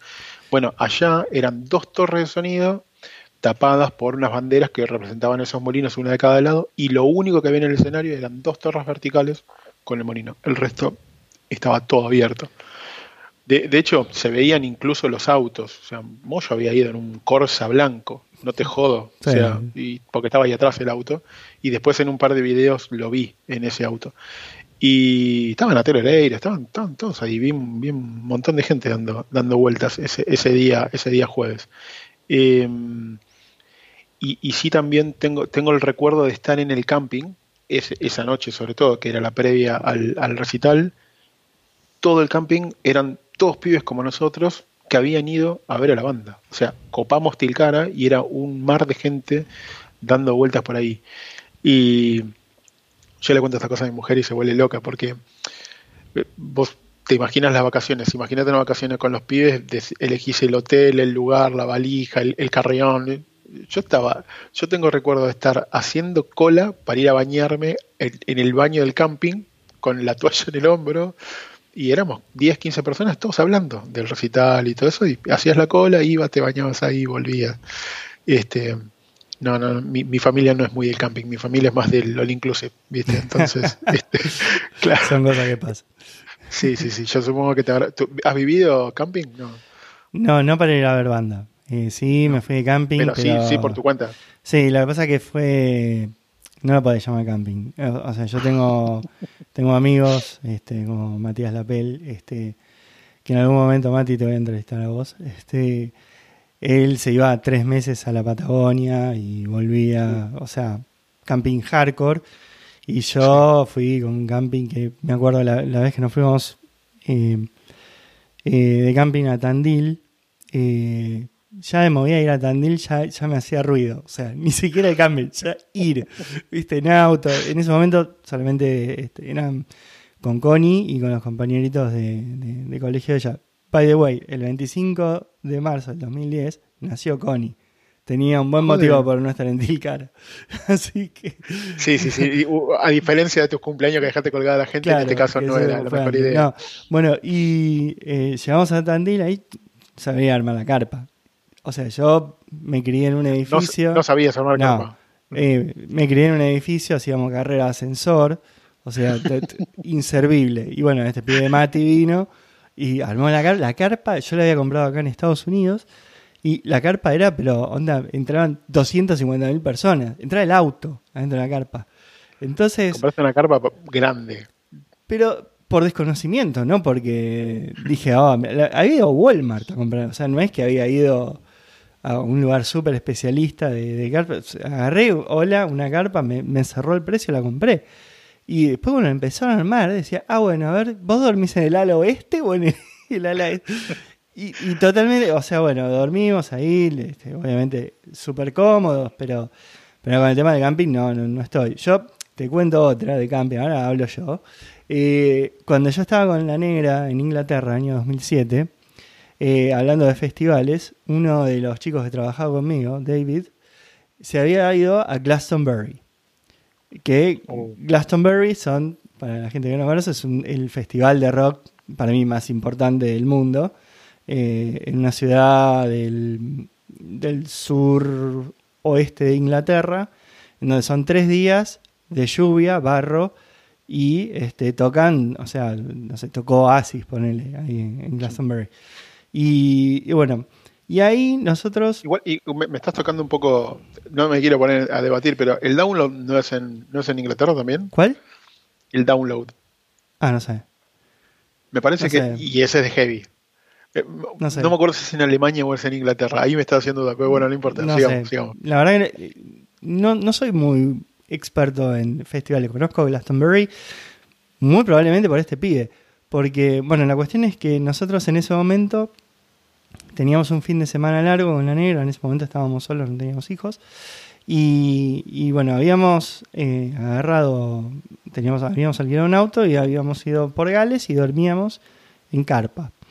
Y para no, en ese momento éramos también re gasoleros. Y, y en ese momento eh, le pregunté a este pibe, a David, y le digo, che, David, este, ¿me podés prestar la carpa? Que yo, no, sí, sí, sí. Me dice, vuelvo de Glastonbury y te la presto.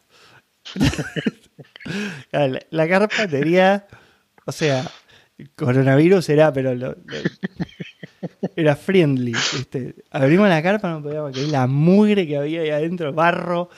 Había una media ahí metida, así, bueno. La, pero la, pero la podía haber lavado. La podía no, haber lavado no, pero aparte Flaco me dijo, no, no, está bien. Está bien. ya, ya, yo define, me decía. Y, bueno, la cuestión es que la, la, la hervimos, la carpa, y nos terminamos yendo de camping ahí, pero de camping muy mentiroso. O sea, tenías todos los amenities. O sea, no. La ducha tenía agua caliente, no tenías que hacer fila, tenías electricidad. O sea, es. es o sea, el camping. No, para, para, yo te estoy hablando del lugar con letrina. Estoy hablando de. No, de... no, no. No, no, no, no, no eso, eso no lo hice. No. No lo hice. Este, no y, y, letrina era una evolución tecnológica. O sea, hay una etapa previa, quien sí. haya sido Boy Scout, que era hacer el pozo, usar una silla con un agujero y eso era el lugar para hacer lo segundo. Sí. El lugar para hacer lo primero era todo el resto del campo. claro. eh, pero sí, sí, era, era así. Este, pero bueno, a mí me gusta mucho, me gustaba. Yo creo que ahora si fuese un camping la pasaría bastante mal porque los pibes la pasan mal, no están acostumbrados, este, los, bichos le dan cosas mujer que me va a empezar a decir, ¿para qué vinimos a este lugar de mierda? Entonces ya, estamos grandes para esas cosas, pero yo tengo recuerdos de, de, despertarme abombado del sol pegándote adentro de la carpa, cagado de calor, con la espalda dolorida, de, de la irregularidad del suelo, que nada, bueno. Pero bueno, cuando era chico era lo que tenía, entonces iba de camping o, o lo que pinte. Sí, no, no yo, yo no, no hice eso. Sí, sí me fui de viaje, pero no, no, no tengo demasiada experiencia. Y bueno, yo, tal el punto que, bueno, yo te digo, esta carpa que tenía, eh, un papelón, no la podía armar. Este, vino, vino este pibe, me, me sacó del quilombo. Dice, no, digo, esta varilla acá, esto acá, pum, la carpa. No ah, te, creer. ¿Te tuvieron que armar la carpa? Sí, sí, sí, sí. No, pero inservible, no, no, inservible. No, no, no, no. Yo, yo, ahí es como que tu masculinidad se, achica muchísimo. Eh, bueno, aparece en otros lados, ¿viste? ¿Qué sé yo? No Porque sé. hay momentos, sí, esperemos, eh, hay momentos en donde la gente espera que vos soluciones problemas. Sí. Se pincha una rueda, hay sí. que armar una carpa, hay que hacer un asado, te miran y te dicen, ok, haz, haz lo que sabes. Y a veces no sabes hacer cosas. Bueno, asado, eh, pará, asado sí. No, no, no, no, no, sí, sí, sí, no, te, toqué el culo, está bien, ok, listo, listo, listo, listo. Pero, pero no sé, ¿has tenido que cambiar ruedas del auto en algún momento? No, no, si yo a pinchar llamo a alguien. Tercerizo. No, no, por favor, Varela, vos tenés, la, bandera, la bandera argentina, ¿entendés? Acá el ah. argento, el argento no llama la grúa, no llama la AK. ¿Por o qué? Sea, ¿Pero por qué? Por, porque no, porque la rueda la cambias vos, papá, por favor. ¿Por, ¿por qué? Si, si, vos en realidad no sé, lo pagás, qué. boludo, eso. Para que venga otro pibe que sabe y que no, sé no corres el riesgo de que boludo. se te salga la rueda. ¿Entendés? Somos o sea, super, yo, somos súper boludos. Soy muy, muy consciente de lo que sé hacer y de lo que no sé hacer. Y lo que no sé hacer viejo, lo tercerizo. Mi viejo me había enseñado cosas como cambiar, bueno, eh, cambiar los platinos de la, los autos. Antes no tenían inyectores, tenían, tenían un distribuidor, este, un platino de bobina. Y me había enseñado a cambiar los platinos del auto. O sea, he cambiado bujías, he, cambiado la junta de la tapa de, distribución. Todo, ese tipo de cosas de chico aprendí a hacer todo eso. Después con el correr del tiempo te das cuenta que, ya está, o sea, ya no sirve más, pero en esa época era así, era medio como que cada uno, de, hecho tengo una gran cantidad de herramientas heredadas de mi viejo, que las tengo, las tengo acá como, como recuerdo de él. Eh, y, y, es más, tengo herramientas de mi abuelo, o sea, tengo un, una llave inglesa de un Forte guardada, ya no sé en dónde, pero en algún lado de la casa la tengo. Eh, pero medio que la masculinidad, o sea, esta boludez de la masculinidad estaba representada en esas cosas, en reparar cosas de la casa, en arreglar el auto, en hacer el asado, en, en, en, en armar la carpa y todo ese tipo de cosas. Pero bueno, por suerte, gracias a Dios, esas cosas se fueron, no, se fueron disolviendo. Yo, yo, voy muchísimo más allá y acá, eh, eh, en mi casa negra, arquitecta, eh, todo lo que sea arreglo de la casa se encarga ella, pero yo ni participo. ¿En serio? Lo hace ella, lo hace ella. ¿Pero no mano. te gusta? No sé hacer. No, y no me interesa aprender. Lo mismo, por no, ejemplo, no, motores de auto. I just don't care. no me importa. O sea, yo quiero que me lleve. Y quiero que ande. Si no anda, voy y me sí. enojo con alguien para que lo arregle. Pero, es como, son los gustos que uno... Me pasó en, en este viaje en el que, que- que fuimos a Sacramento, me acuerdo que estábamos allá, eh, y le dije a Seba, no puedo no entrar en un Home Depot, necesito saber lo que es esta experiencia. Voy a los hipermercados de acá que todo chino y lo poco que hay es una porquería. Y yo entré ahí adentro, no podía creer, no podía creer. Dije, me tengo que llevar algo. Y agarré y me llevé un- una cajita de repuestos del Dremel. que ¿Viste el Dremel? El, el- el te- este, una especie de, taladro chiquitito, un, perdón, un, uy, eh, un, un tornito, un tornito para hacer, para hacer algunas actividades manuales. Y me traje un repuesto y, y no podía parar de mirar. Me quería llevar todo y dije, no me puedo llevar una herramienta, no me puedo llevar un taladro roto percutor a, a Buenos Aires adentro de la valija, pero en Estados Unidos hay una gran variedad de, de cosas que no lo puedes Yo que soy medio fanático fetiche de las Victorinox, era una locura todo lo que veía y yo decía, ¿cómo esta gente tiene todo esto y no se, no se gasta el sueldo acá adentro? Eh, también me pasó de haber visto stands con armas que dije, ok, armas de todo tipo, pero yo pensé que eso pasaba en Texas nada más, no sabía que... que los fierros, el- fierros hay en todos lados. Eh, en realidad depende mucho si, el Estado es republicano o es demócrata. Texas, puntualmente, eh, es siempre, la mayoría de las veces es republicano, y ahí son muy fan de los fierros. Pero si vos te vas a Oklahoma, Nebraska, Tennessee, o sea, tiene- hasta tenés fierro hasta en las iglesias. O sea, tenés fierro en todos lados. No, pero no, no hay, pero, o sea, es forma parte del decorado, ¿viste? Eh, acá Es- en es California está un poquito más regulado, pero yo acá ya con, con el registro puedo, puedo comprar un fierro. Este, y los fierros los ven, sí. Ahora medio que regularon un poquito, pero los fierros los podía, o sea, en Walmart vos podías comprar un fierro.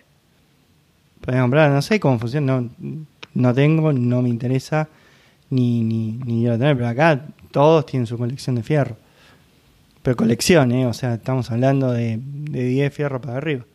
Mm. Este, Para, no sé si hiciste esto alguna vez en el podcast, pero si no lo tenemos ahora, tengo que hacer un, un inception de, de un capítulo previo. En otro podcast, donde vos hablaste de un amigo tuyo que te contó de alguien que tenía como una especie de bodeguita en Napa donde guardaba su colección de vinos. Me profundizaste ese tema, me llamó mucho la atención ese tema. Pues yo soy muy fanático de Mendoza y cuando estuve en Napa me, me enamoré de todo eso y lo caros que son los vinos en Estados Unidos y lo baratos que son en Argentina sí. que es un delirio, eh, pero, pero me llamó mucho esa, esa atención porque nunca lo nunca había escuchado. No, el, el flaco este eh, se llama Dave Arsenal, eh, que fue en su momento año 2010, una cosa así. Arsenal como Arsenal de Sarandí. Arsenault. Ah, Ese es medio, medio francés, no sé. Y era cliente mío y este, él trabajaba en Autodesk en ese momento y bueno, empezamos a eh, hacer amistad, qué sé yo, y eh, la verdad que ahora terminó, o sea, hace poco fui a la casa, hablé con él hace poco, él en un momento, eh, creo que fue en el 2014, creo que fue en el 2014, eh, fue para Argentina, para Navidad, y pasó Navidad en mi casa con la esposa. y es un tipo que predomina el tema de conversación, el vino. O sea, eh, es un tipo que es. O sea, vas. Te habla de vino y sabe de vino y le gusta el vino y, le, y es o sea, vino. O sea. Y Claro. bueno, ahora el flaco se mudó a una casa que eh, está ahí en cerca de Napa, creo que está en, en Petaluma, que está, o sea, vos tenés la parte norte de, de San Francisco, tenés varias eh, varios lugares, uno se llama eh, San Ramón, no, San Ramón no, San, San Andrés, creo que es, eh, Napa, Sonoma, Petaluma y bueno, después seguís para Santa, Santa Rosa y tenés otros lugares, pero Napa y Sonoma y bueno, al principio de esa parte de Petaluma tenés este, todos los viñedos y todas las bodegas. Que yo te digo, esa y- y no es que son dos cuadras, son kilómetros No, no, no, y kilómetros y kilómetros de viñedos. Bueno, y este pibe eh, antes vivía eh, en el medio de San Francisco, vivía en una en lo que se llamaba la Millennium Tower, después se mudó. En la Millennium Tower el flaco tenía ya de movida, tenía un, una pequeña cava en, en la casa, o sea, tenías una heladerita donde tenía poner 30 botellas para empezar a hablar. Eh, la mía, como la mía, chiquitita, o sea, más que eso, que para que querés. Después, el edificio tenía otra cava, en donde él ahí guardaba cosas que eran por ahí un poquito más especiales. Y después en Napa tenía, o sea, te arman storage, refrigerado, no sé, como, como no, no fui nunca. En donde el flaco tenía, en ese momento tenía 600 botellas. Ahí, tranca. 600. Bueno, el pibe este se muda, ahora Petón se fue eh, al, campo, o sea, es campo eso. Eh, y bueno, en la casa, en la cocina, obviamente tiene la bodeguita, tranca, este, 30 tubos ahí. Después en lo que sería el garage, tiene, o sea, se armó toda una cava, en donde la cava tiene por lo menos 200 botellas, pero para empezar a hablar. Y después tiene otro storage ahí en, eh, en Napa, donde tiene como mil tubos más. Y bueno, el flaco, o sea, ya inclusive le dije, bueno, cuando te dejas de hinchar los huevos, cultiva vos, lo hacete vos tu propio vino. Y aparte el tipo sabe vino y hace viajes a bodegas, o sea, por ejemplo, eh, fue a Argentina, fue a Mendoza, volvió de la cabeza. Este, a Italia. Es que, es que el, el, la geografía de Napa es bastante parecida a Tupungato. Eh, y, a, una cierta zona del Valle de Uco, de una ruta que pasa por muchas bodegas. Y claro, ahí entendés, o sea, el parecido, que yo solamente como, como zonas típicas conozco, conozco ahí en California y en Mendoza. Eh, de Argentina después he ido a otros lados, en Neuquén, en, el norte, en, en, La Rioja, en Salta, en Jujuy, pero, pero ese parecido también explica un poco con la calidad de los vinos y o sea, nosotros que estamos en Argentina, por eso te lo digo, si alguien me escucha fuera de Argentina, es si te gusta el vino y querés ir a tomar vino, no vayas a California porque salen muy caros. Venite a Mendoza que te salen 10 veces menos los vinos y son de la misma calidad. Es una locura lo baratos que son los vinos para nosotros. Nosotros estamos en los vinos que en cualquier otro lado son incomprables y los compramos. Yo hoy regalé una botella de vino a una persona, un, gran reserva, 18 meses barrica de roble, lo pagué 600 pesos. Ya, no sé eh, cuánto vale el peso yo. Yo no, ya no sé cuánto vale el peso. El, dólar blue, el dólar blue está casi 200, está un poco más de 200 mangos, son 3, dólares, No, bueno, acá lo que tiene el vino y todo el alcohol por lo general tiene un tax bastante fuerte. Eh, pero el vino es caro, el vino es súper caro. Y te marca mucha diferencia si tomás y no tomás. O sea, nosotros cuando llegamos acá a Estados Unidos yo tomaba vino. Eh, y bueno, o sea, tener tu bodeguita, tener tu, tu stock y bueno, todo eso lleva plata. Eh, y, hay vinos acá, hay vinos que son muy ricos. Eh, las cepas son otras. Acá lo que es el Pinot Noir, que es este, por lo general de acá de California, y también es el Cabernet Sauvignon, pero el Cabernet Sauvignon es mucho más liviano. En Argentina es como es una patada de grupo 10 acá en el pecho, y acá es este, nada, es mucho más liviana, de hecho tiene mucha semblanza un Malbec argentino, una cosa ¿Vos crees que alguien que esté escuchando esto no tenga idea de que acabas de hablar con esta patada de curvobesa qué significa? Porque yo, yo, lo vi al Rolfi Al Rolfi volando y la rodilla también. bueno, no sé, Curvovesa, bueno, está ahora en el eh, ayudante de campo de, de batalla. Este, había, había, había chiste que decía que que hasta los muebles usaban canillera en la casa. o que si se ponía media de distinto color se cagaba patada solo. eh, no, el grupo es, la, mejor patada que viste vos alguna vez en tu vida en, televisión? Sí, sí, sí, pero aparte... La espectacularidad de la patada es, que, le pegan el aire. Es la que uno quiere pegar. O sea, ¿viste cuando, cuando agarra por ahí en el gol de Maxi Rodríguez a México, la para de pecho y le pega de zurda, de clava en el ángulo, el gol que todos quieren hacer? Bueno, esta es la patada que yo quiero pegar. Yo lo quiero dejar crippled al tipo. O sea, que no se pueda levantar y no pueda, o sea, e intimidarlo, ¿viste? Aparte, es, una patada. Eh, la jugada es medio parecida en el sentido de, del contragolpe que se iba solo, tipo como el Piti Martínez, cuando, cuando fue en el, el, 3 a 1 allá en Madrid Nada más que él lo agarró a tiempo, pero lo fue a cruzar en velocidad. Lo, vos lo ves, si ves la jugada con, detenimiento, lo, lo, ves que salta y le pega en el aire y le pega con una calidad que le pega en el muslo. ¿Cómo vuela?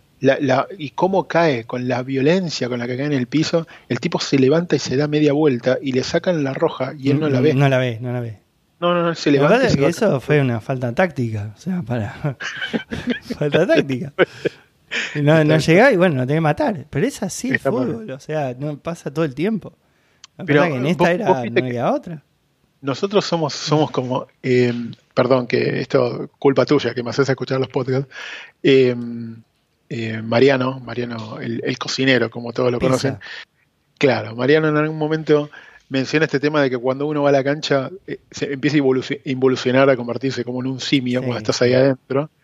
Em, el fútbol te hace eso, el fútbol te lleva a ese punto donde vos decís, yo, yo, que me considero una persona relativamente civilizada, tengo recuerdos de haber escupido con intención a un juez de línea en muchas oportunidades en la cancha del Magro, que es del equipito del que soy hincha.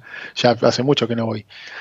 De gritar, de insultar, de estar en el alambrado, moviendo el alambrado y con esas ganas que vos decís, espero que este alambrado no se caiga, pues se cae y, lo tengo el tipo de frente, no sé ni qué decirle, porque no sé por qué uno se pone tan violento con esas situaciones. Eh, yo lo que traté durante mucho tiempo era tratar de no ver fútbol con clientes, porque el fútbol saca lo peor de mí lo peor de mí.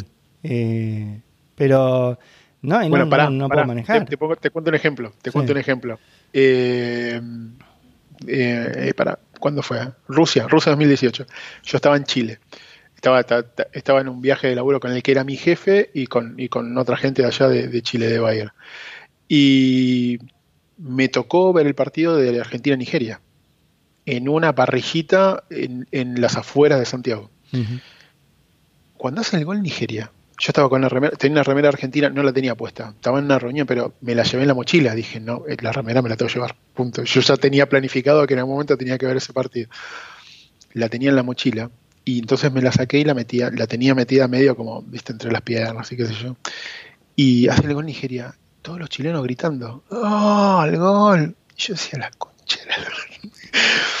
viste, me la aguante. Cuando hace el gol Marcos Rojo, yo me levanté del restaurante sacando la remera y yo, perdón para las personas que están escuchando, dije, gol, la concha de su madre. Agitando la remera en medio del restaurante, todo silencio. Y después cuando lo pensás, decís, ¿cómo haces esa locura? Pero el fútbol te lleva a un plano de, involución este, humana que es increíble. No justifica nada de todo lo que pasa, ¿eh? pero, pero a veces entendés un poco eso. Tengo, tengo recuerdos de ver videos de. Te voy a llevar a otra, otro evento eh, histórico del fútbol. De, de, la piña de Sandonat Mundo en un partido de Vélez Flamengo, cuando el mundo le, lo cachetea y Sandoná con la mano cerrada le pega, lo, lo, dejó muerto, se armó un quilombo en ese partido. Bueno, también colocó lo Boca, también que no sé cuántos echaron, que aparecieron los perros, los cabarineros. Sí, 93, final de Libertadores. Delirio. Sí, no, fue un quilombo. Pero eh, la verdad que el, tema del fútbol, eso de que saca lo peor, me, acuerdo una vez estaba en la cancha, había ido con gente del laburo, qué sé yo, y el corner para, era, estaba viendo creo que un Boca Estudiantes, que terminó saliendo uno a uno. Y corner para Boca y estaba con un flaco. El flaco de al lado me empezó a hablar de laburo. Yo le digo, no tengo chance de entender lo que me estás diciendo. Le digo, estoy viendo el partido, estoy, no puedo más. Le digo, no, no me hables, porque no, o sea, no, no, sé de qué me hablas. No puedo procesar, o sea, estoy viendo el partido. No, no, lo entienden, no lo entienden. Viste, no, y a mí el tema, yo trato de ser cuidadoso con quién veo los partidos porque tengo reacciones que son no estoy orgulloso de las reacciones que tengo, pero no puedo controlar. No, no puedo controlar. Yo, bueno, el de hecho, eh, la final esta que perdimos contra River, yo estábamos acá ya, lo vi por, por streaming, qué sé yo, yo estaba solo con Connie y yo terminé en el ah, piso. No, lo he visto con gente, no lo querías ver con gente. No, no, no. Yo terminé en el piso y mi hija consolándome. O sea, y no está bueno eso. Pero, pero para digo, o sea, porque yo me acordé de esto hoy al mediodía, casualidades de la vida. Y yo lo estaba charlando y lo explicaba, se lo explicaba a una chica que ni había visto el partido. La jugada anterior había pegado en el palo. No sé si fue Nández, no sé quién fue, que tiró en el arco después del, después del córner, pegó en el palo y salió. Patea en el no, no, pegó en el palo, salió, patea en el córner y en el rebote el Piti la agarra y hace el gol. Pero en el Boca estuvo a 5 centímetros de empatar el partido. En la jugada anterior. Sí, lo iba ganando. Así que, este, sí. Yo no, es un partido del cual me quiera acordar demasiado. Este, lo tengo. perdón, perdón. lo, tengo, o sea, pasó. Bueno, mala leche, perdimos. Este, pero bueno. ¿Qué partido, qué partido tenés? Yo, tengo un par de partidos baneados de mi cabeza. Te, digo uno que lo tengo súper baneado, que es la final. Bueno, esta remera es de Brasil 2014. Y la final con Alemania la tengo baneada. Ah, yo cada tanto me acuerdo me acuerdo de Neuer pegándole a Higuaín y, que no cobraron penal y todavía me vuelvo loco con esa jugada. Sí, ese, ese partido lo tengo baneado, tengo... Este... Francia, Argentina, Francia, en Rusia. No, porque no tenía expectativa ahí. No tenía expectativa. Pero en algún momento lo fuimos, lo empatamos. O sea, cuando hace el gol, cuando hace el gol. No, iba ganando este, Argentina. Iba 2 Fideo, sí, cuando hace el gol Fideo, íbamos ganando. Sí, iba ganando. Pero no, Qué golazo Mírate el partido. El, gol que hace Pavard. ¿Cómo le pega? ¿Viste cuando vos dijiste, viste que dijiste, son esas cosas que le querés pegar así? Esa cachetada que le pega a Pavard, Armani la ve pasar y decís, qué golazo. A mí, qué golazo. A mí, ese mundial, bueno, nosotros este, para ese mundial no, no recuerdo, hayamos hablado demasiado, pero yo no tenía expectativa. Ahí, estaba. No, no jugamos muy mal. Demasiado nervioso con el tema el equipo, que San Paoli le, quedó...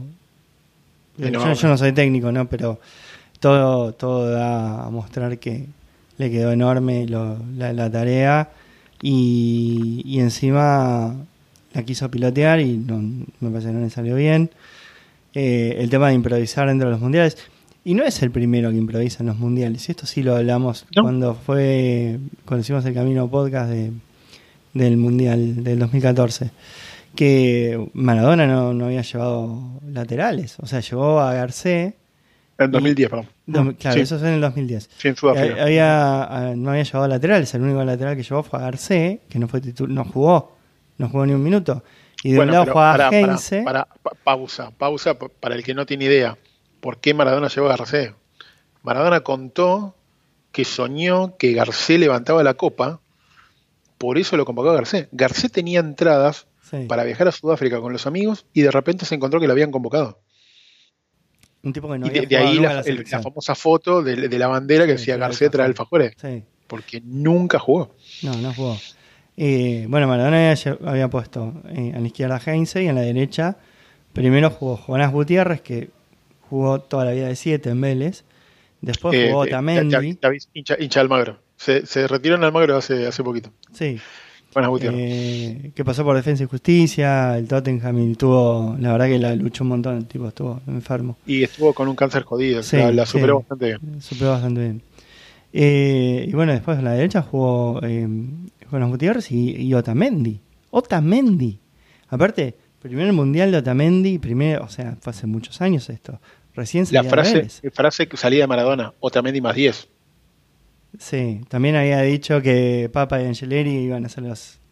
hasta que los puso y se dio cuenta que no, no iban ni para atrás. Em, em, Emiliano Papa creo que sigue jugando todavía. No sé ni dónde está, pero me parece que todavía no se retiró. Y debe estar en Central, debe estar en un equipo. Sí, sí, sí, algún equipo. Algún equipo de eso. Eh, sí. Y, o sea, y después lo que hace Maradona con, con Alemania, que nos comemos cuatro. Eh, el mediocampo de Argentina era una, autopista sin peaje. Pasaba Podolski, le dejaba limosna a, Maxi Rodríguez. Y bueno, eso, una improvisación absoluta. La, única, lo único que me alivia de, ese partido de Alemania, de Argentina 0, Alemania 4, fue que después Alemania le hizo 7 goles a Brasil, fue más apabullante todavía. Y digo, bueno, por lo menos los brasileños la pasaron peor que No, y eso era, era cuarto de final, por lo menos. En la cuarta final, ellos se comieron siete de local, semifinal. En la semifinal en casa. Sí, en casa fue, eso fue, fue terrible. Pero el partido ese de Alemania. ¿En estabas, no? En el de Brasil. Ahí, volvemos al de Sudáfrica. Fui a, a, ver contra Bosnia. Sí, el primer partido. El primer partido estaba en la cancha, sí. eh, que fui con Nikoki, con el este, con quien hemos grabado también el episodio 2 de temporada 1. Fuimos, él, estaba viviendo en Brasil ahí, o casualidad, a mí me tocó trabajar en Brasil, y bueno, fuimos para allá. Eh, fuimos a ver ese fin de semana que nos fuimos para Río, estaba en San Pablo. Nos fuimos manejando hasta Río de Janeiro, una locura eso. Que solamente lo logra el fútbol eso. No logra otra la, la música o el fútbol. Sí, otra este, cosa no. Otra cosa por eso, por eso te digo que, se asemejan mucho una cosa con la otra, así como yo me agarré y me deliré, me fui a Tilcara a ver una banda. Conozco amigos que agarraron el auto y se fueron a ver a Boca a, a, Porto Alegre, o, más arriba todavía, manejando. Decís, estás loco. Un día de manejo para ir a ver un partido y volver. Y bueno, pero si ese partido es la vuelta de la Libertadores del 2007, eh, donde los bailamos, bueno, eso tiene sentido. Riquelme en un nivel explícito. Bueno, a mí me pasa, con Riquelme me pasa una cosa que yo no, no, lo logro terminar. Es alguien que me cayó históricamente muy mal. Siempre, siempre tuve esta cosa de la cuestión del camarillero y todo, pero con el correr de los años eh, tengo que reconocer que es un tipo que lo ves, ves los videos y lo ves jugar, sobre todo en los últimos años, y te emociona. Es un choto, pero te emociona es terrible la calidad que tenía el tipo para jugar, que era una locura. Una, pero no lo supe, no lo supe valorar en su momento, porque le tenía demasiada bronca a Riquelme.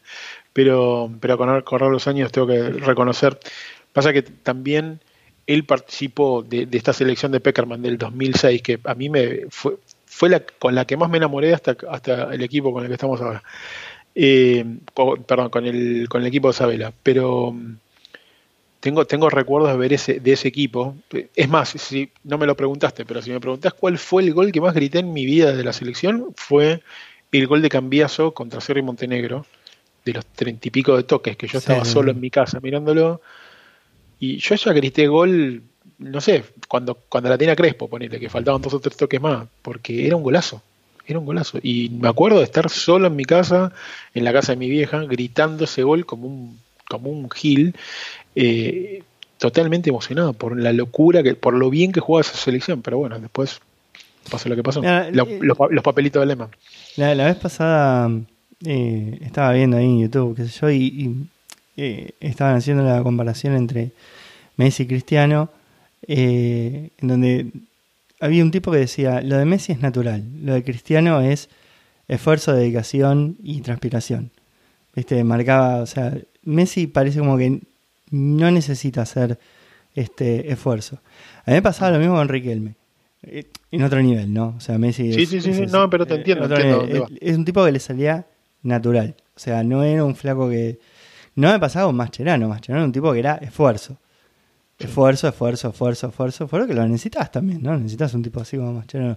Pero Riquelme era un tipo que naturalmente limpiaba la jugada, naturalmente eh, lo mismo que Zidane, ¿no? Es un tipo que naturalmente la pelota le, le, le, caía, o sea, es un don natural que eso hacía que el, eh, el, juego sea muchísimo más vistoso, más limpio y obviamente contagie. Porque vos tenés un tipo al lado que hace esas cosas y decís, bueno, no, pará, boludo, mira lo que hace este tipo, hay que correr. Solamente quien haya vivido un cambio de frente jugando en la cancha de 11, y a mí me pasó un par de veces, y querer parar esa pelota en altura y pones el pie y sales para cualquier lado, valorás lo que hacen estos tipos, que, que, paran la pelota, la pelota sigue por donde ellos vienen, muerta, perfecta. Primero que pegás un, pegás un, un pique en una cancha de 11, te morís. Te, morís directamente. Y aparte te viene una pelota en, velocidad, cruzada, en altura, el tipo la paran, siguen, corren. Quien, quien, no haya jugado en la cancha de 11, yo jugué pocas veces, pero quien haya jugado en cancha de 11 entiende y dicen, respeta muchísimo más al fútbol por lo que hacen estos tipos, que es una locura. Y más un tipo como Messi, como Riquelme, como Zidane, como Cristiano Ronaldo o el nombre que quieras. Hay, eh, hay algunos videos, yo creo que fue uno de los últimos partidos de Rooney que, que estaba jugando en Estados Unidos que también hay como un contragolpe y vos lo ves al tipo ah, corriendo. lo, vi ayer ese gol. Es tremendo lo que hace. No lo podés creer. No lo podés creer. Es para, eh, todo el equipo tendría que haber ido a abrazar a Rooney. Sí, y estaba Lautaro Costa, que lo grita solo el gol, que para mí en el vestuario hay que masacrarlo. Se lo merece. Laucha Costa es un personaje eh, nefasto. O sea, no, no, fue ni hablar a Rooney, boludo. Dale, boludo. El chabón vuelve. Aparte Rooney, o sea, convengamos que Estados Unidos es la FJP de ahora de, del fútbol, ¿no? O sea, como en su momento fue Japón, Arabia, este, Qatar, qué sé yo, bueno, ahora... Igual, igual han levantado el nivel. Pero traen gente que ya no, o sea, tres operaciones de rodilla para arriba. No, te, no, te traen un tipo que, que sea, y la gente y los pibes que traen que no, no, no era no era estrella creo que Valeri creo que era estrella ya ¿no? Eh, Barco Valentín Barco Barco, era o Valentín, no me acuerdo Atlanta. No, le sigo mucho a la, sí, Eh, sí, vale, no, sí, no sé, yo no lo sigo el fútbol acá, la verdad que no lo sigo. Ah, ¿no, no ves nada de fútbol no, ya? No, no, no, no, no. Acá, mira, había eh, el equipo de juega local cerca de mi casa, que cerca de mi casa son 100 kilómetros. Este, son los San José Earthquakes, que tocan el, eh, que tocan, que juegan en el Levi Stadium y son muy malos. Que, que ese el San José Earthquakes lo, lo dirigía Almeida. Ahora creo que lo dirige Almeida. Y, y bueno, yo en su momento empecé a seguir al community manager de los San José Earthquakes en Twitter, porque mi vida pasa por Twitter, obviamente. Este, y perdían todos los partidos. ¿Viste? Aquí voy a ir a ver, boludo. todos los partidos. Digo, no voy a dedicar esfuerzo ni a ver cómo pierden. Aparte, ni siquiera se van a la B.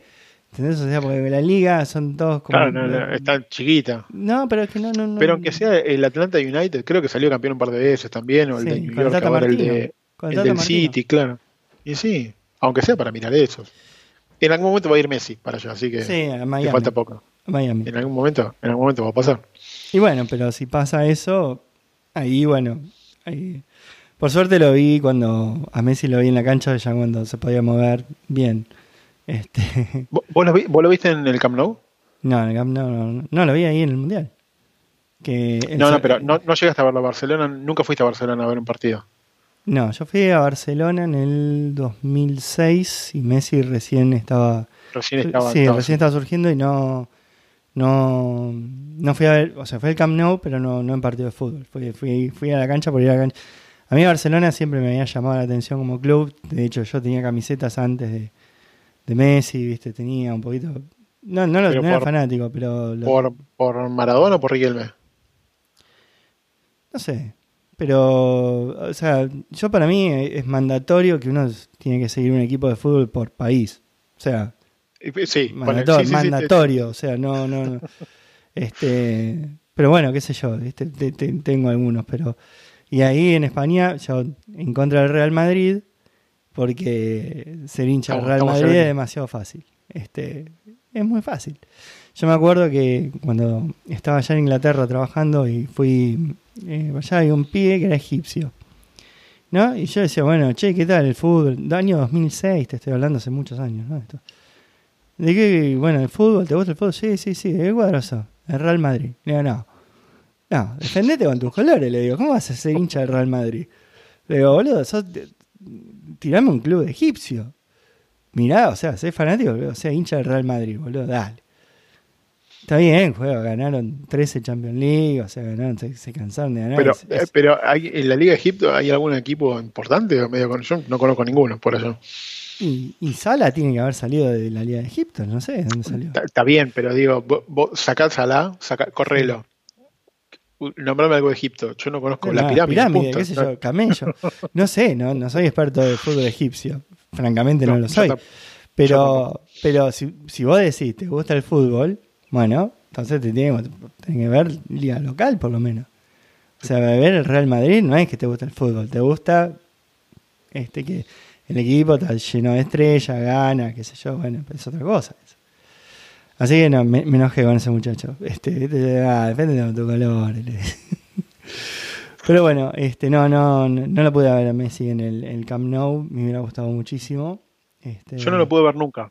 Este, la única vez que tenía entradas para, para Argentina, que dije, lo voy a ver, fue un día que se lesionó, no vino al final y no, no jugó.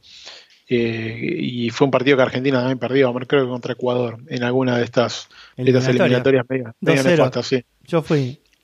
Ah, bueno, habíamos ido con, habíamos ido con Walter allá al, Monumental. y no lo, no lo pude ver, así que no lo vi nunca en vivo. No, no tengo, no, no tengo el placer de poder verlo. Quería verlo ahora, pero la, vez pasada cuando vos decías que gol gritaste más en la selección, ese el de el, que el segundo que hace Messi a, a, Bosnia, eh, que bueno, desborda, le hace, le pivotea a Higuaín y le pega al segundo palo. En ese momento están, o sea, en la cancha está el Maracaná, lleno de brasileros, lleno, mal de brasileros, todos puteando a Messi, todos puteando a Messi. Y bueno, este, ahí cuando se el Messi me di vuelta, me tomé los genitales y se los ofrecí en la cara. ¿Pero te, dolía algo en particular? No, no, no, no, no, una sana costumbre. este, y los puteé a todos este, y, fue muy lindo. Me abracé con un gringo que tenía al lado, no entendía nada. Este, los abrazos de gol son, son una locura. Y ese es un, un gol que lo grité con, es, un, es una linda metáfora, es una linda metáfora que solamente te la entiende el que fue a una cancha alguna vez. Que alguien te diga abrazo, de gol. Sí, sí, sí. Yo, yo, me he abrazado en la cancha de boca con gente. no, no, lo volvés a ver. Pero en ese momento necesitas abrazarte con alguien porque. Es el, que tenés al lado. Sí, el que tenés al lado. Es el que tenés al lado. Sí. y, el, y, el que no, y el que no fue un partido y el que, el que no conoce eso no, no, te lo va a entender. No te ¿Quién es? No sé. No, bueno, pero el, egipcio este tampoco lo va a entender, por más que lo abracen. Porque no, no, no. Porque sigue el Real Madrid, ¿entendés? No sigue. No. un equipo propio. Pero bueno, eh, la verdad que eh, siempre hemos hablado de fútbol nosotros, por más que no, no, no, mil, veces. no compartamos equipo, pero hemos tenido muchas charlas sobre la selección. Bueno, hablemos de Qatar, ya que estamos, ¿viste? ¿Qué, qué hacemos? La escaloneta, ¿cómo, cómo, cómo, cómo a, mí hay gente, hay gente que no, hay gente que no le gusta, siguen discutiendo. Yo estoy. No sé, no sé, hay gente que sigue. No sé, no sé qué quieren. Yo no lo puedo. Siempre fui hincha de la selección, es algo que me. me, pocas cosas me ponen nervioso. O sea, al, no ser hincha de un equipo de primera y no, seguir la campaña de Almagro en este momento, es como que miro fútbol de una manera mucho más relajada puedo hablar de, lo que sea, porque total, nada, lo miro. Mi viejo era hincha de River, entonces yo medio por carácter transitivo poco, sigo un poco más a River, pero, pero me da exactamente lo mismo si pierdo, si gano, lo que sea. Eh, la selección me pone nervioso. La selección sí me pone nervioso y, me, pongo mal, me angustio. Eh, he pasado por todos los estadios de dejar de mirar un partido. Me acuerdo de este partido con, con Alemania también, eh, en la final de mis momentos, nunca dejé de ver un partido, pero como que decía, quiero mirar otra cosa y miraba para otro lado. Eh, y ahora veo, veo, siento que el termómetro siempre es Messi, en ese sentido. Siempre veo que el termómetro es él. Y lo veo enganchado. Y a diferencia, lo, dice todo el mundo, pero a diferencia de lo que pasaba, lo veo mucho más enganchado ahora con la selección que, bueno, en el PSG. el PSG, es, una es una bolsa de tierra, el PSG. No nada. Pero, pero este, lo veo motivado y, pasa que no me quiero, no, no, me quiero dar manija.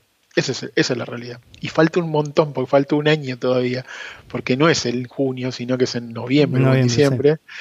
Y y es inalcanzable pensar en, decir, bueno, me saco unos pasajes y me voy a Qatar. No, no, no existe este, acá en Argentina.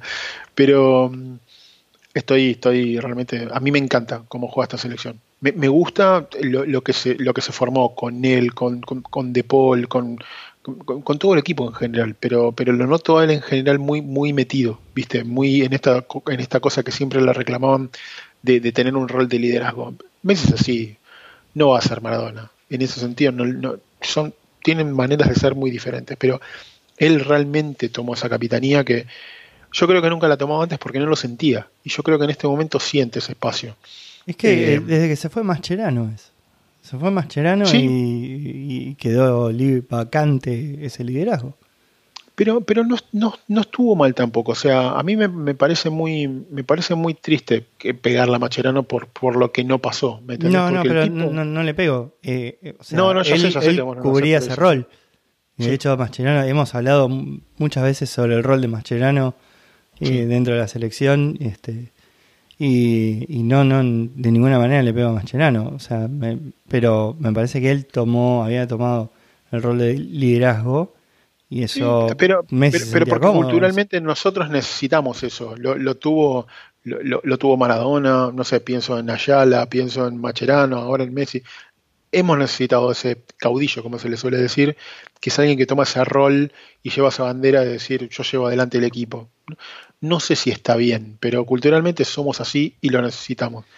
Y yo creo que en este sentido todos le han dado el espacio a Leo para que, para que él lo pueda hacer y está cómodo en esa situación porque siente que el equipo le responde. ¿Me entendés? Y, y todo funciona mejor. Yo le he visto a Di María lesionarse sin ningún sentido o hacer las cagadas que podía hacer. Y es el mismo tipo que hoy en este momento la rompe en la selección. Explícamelo, no tiene ningún sentido. No, la verdad que el redemption que, metió Di María es algo que no estaba en los papeles de nadie, ni en los parientes de Di María. Eh, no, La verdad que en este momento para mí ni siquiera sería discutido, porque en el PSG se, se entiende muy bien con Messi y eso, o sea, esa dupla obviamente hay que aprovecharla todo lo que sea si Paredes jugara un poquito más, este, que también es este, de, la predilección de, de, Scaloni, estaría mejor todavía porque se, se sigan entendiendo. Pero a mí la selección esta lo, que me dio es este algunos de los pibes, yo te digo, no, no sé si puedo decir el equipo de memoria, pero lo, lo, que me transmitió de Paul, boludo, es, es una cosa que no hacía rato que no lo veía. O sea, la gana de ganar, la gana de me voy a matar. Si tengo que morirme por lo demás, lo voy a hacer. Eso y, se nota, se nota. Y eh, yo siempre pongo el mismo ejemplo porque es algo muy llamativo. O sea, vos pensás que nosotros acá en Argentina, siguiendo los grandes equipos de River y Boca, sabiendo lo que son los arqueros y sabiendo lo que fue Armani para, para todo el equipo de Gallardo durante todos estos años, que él fue a de la selección, vos decís, ¿y quién le va a sacar el post Armani? Y vino este loco de escalón y dijo, tráemelo al Dibu. Y lo puso ahí. El pibe en dos partidos se ganó el amor de todo un país. Está desquiciado. No lo conocía está nadie. Desquiciado. No lo, está desquiciado. Está, está, totalmente chiflado. No está preso de milagro. con causas penales y psiquiátricas. Pero, pero no lo conocíamos. No lo nadie lo seguía. o sea, te le pueden decir a alguien. La realidad es que no lo seguía nadie. Y ese pibe te da una tranquilidad. Vos lo ves ahí y te quedas tranquilo. Puede pasar que Argentina le haga un gol, pero cagadas como el, gol que le hicieron a Willy Caballero contra vos, contra para sacrificarlo. contra Croacia, y vos decís, dale, loco, dale. Viste, es para cosas que no se hacen, pero es para cambiar el arquero. Es para sacarlo y decir, eh, anda, anda, anda, vení, ponerlo a Armani, no sé qué tenés que hacer. Sí, ahí en eh, ese partido puntualmente, eh, aparte de, que Caballero comete un error que es infantil, básicamente quiere pasarle la pelota de sombrerito a, no me acuerdo quién era el de Croacia. Este, a Croacia. Sí, a Croacia. No llega, el de Croacia la agarra de aire, pum, adentro gol. Ahora, si vos te pones a mirar ese partido, la cantidad de veces que Argentina juega para el arquero, hay algo ahí que ya, ya te das cuenta que vos en realidad, todas las pelotas esas que van para atrás es generar una oportunidad al rival de que te saque la pelota cerca de tu arco. Eh, Entonces, la probabilidad. Está mal, está mal, ¿entendés? Entonces, yo no te digo que Argentina tiene que jugar como el Barça del 2015, que te, te recuperaban 3-4 de cancha. Es una oportunidad para que, para, que el, para que el equipo contrario se abra, que tenga un poco más de espacio, que pueda atacar el contragolpe. Se entiende, pero no puedes hacerlo durante todo el partido. todo el partido. Todo el partido y, y, todos los partidos. O sea, hoy en día, vos, por ejemplo, el 1-1 contra Islandia decís, no puede ser que hayamos empatado entre esos pibes. Esos pibes descubrieron el agua caliente, boludo, ahí en ese mundial, boludo. No puede ser. creo, creo que no tenían un solo jugador profesional. Y no. Si mal no recuerdo, no eh, tenían un solo jugador profesional. Es una locura, una locura que hayamos empatado entre esos pibes. Que, o sea, yo me imagino, eh, en el, en el micro a la cancha leían el reglamento esos pibes, boludo. No, no se me ocurre. Pero bueno, este jugamos muy mal. muy mal, muy, muy mal. Ese mundial es para. Eh, encima, eh, bueno, San Paoli zafó porque pasó de ronda, pero hizo la misma cantidad de puntos que. Pero pasó de ronda por. por primero, por el, ahora me acordé del primer gol de Messi, que también me acuerdo de haberlo visto allá en Chile, de esa jugada del doble toque en el aire. ¿Te acuerdas? contra Nigeria, sí.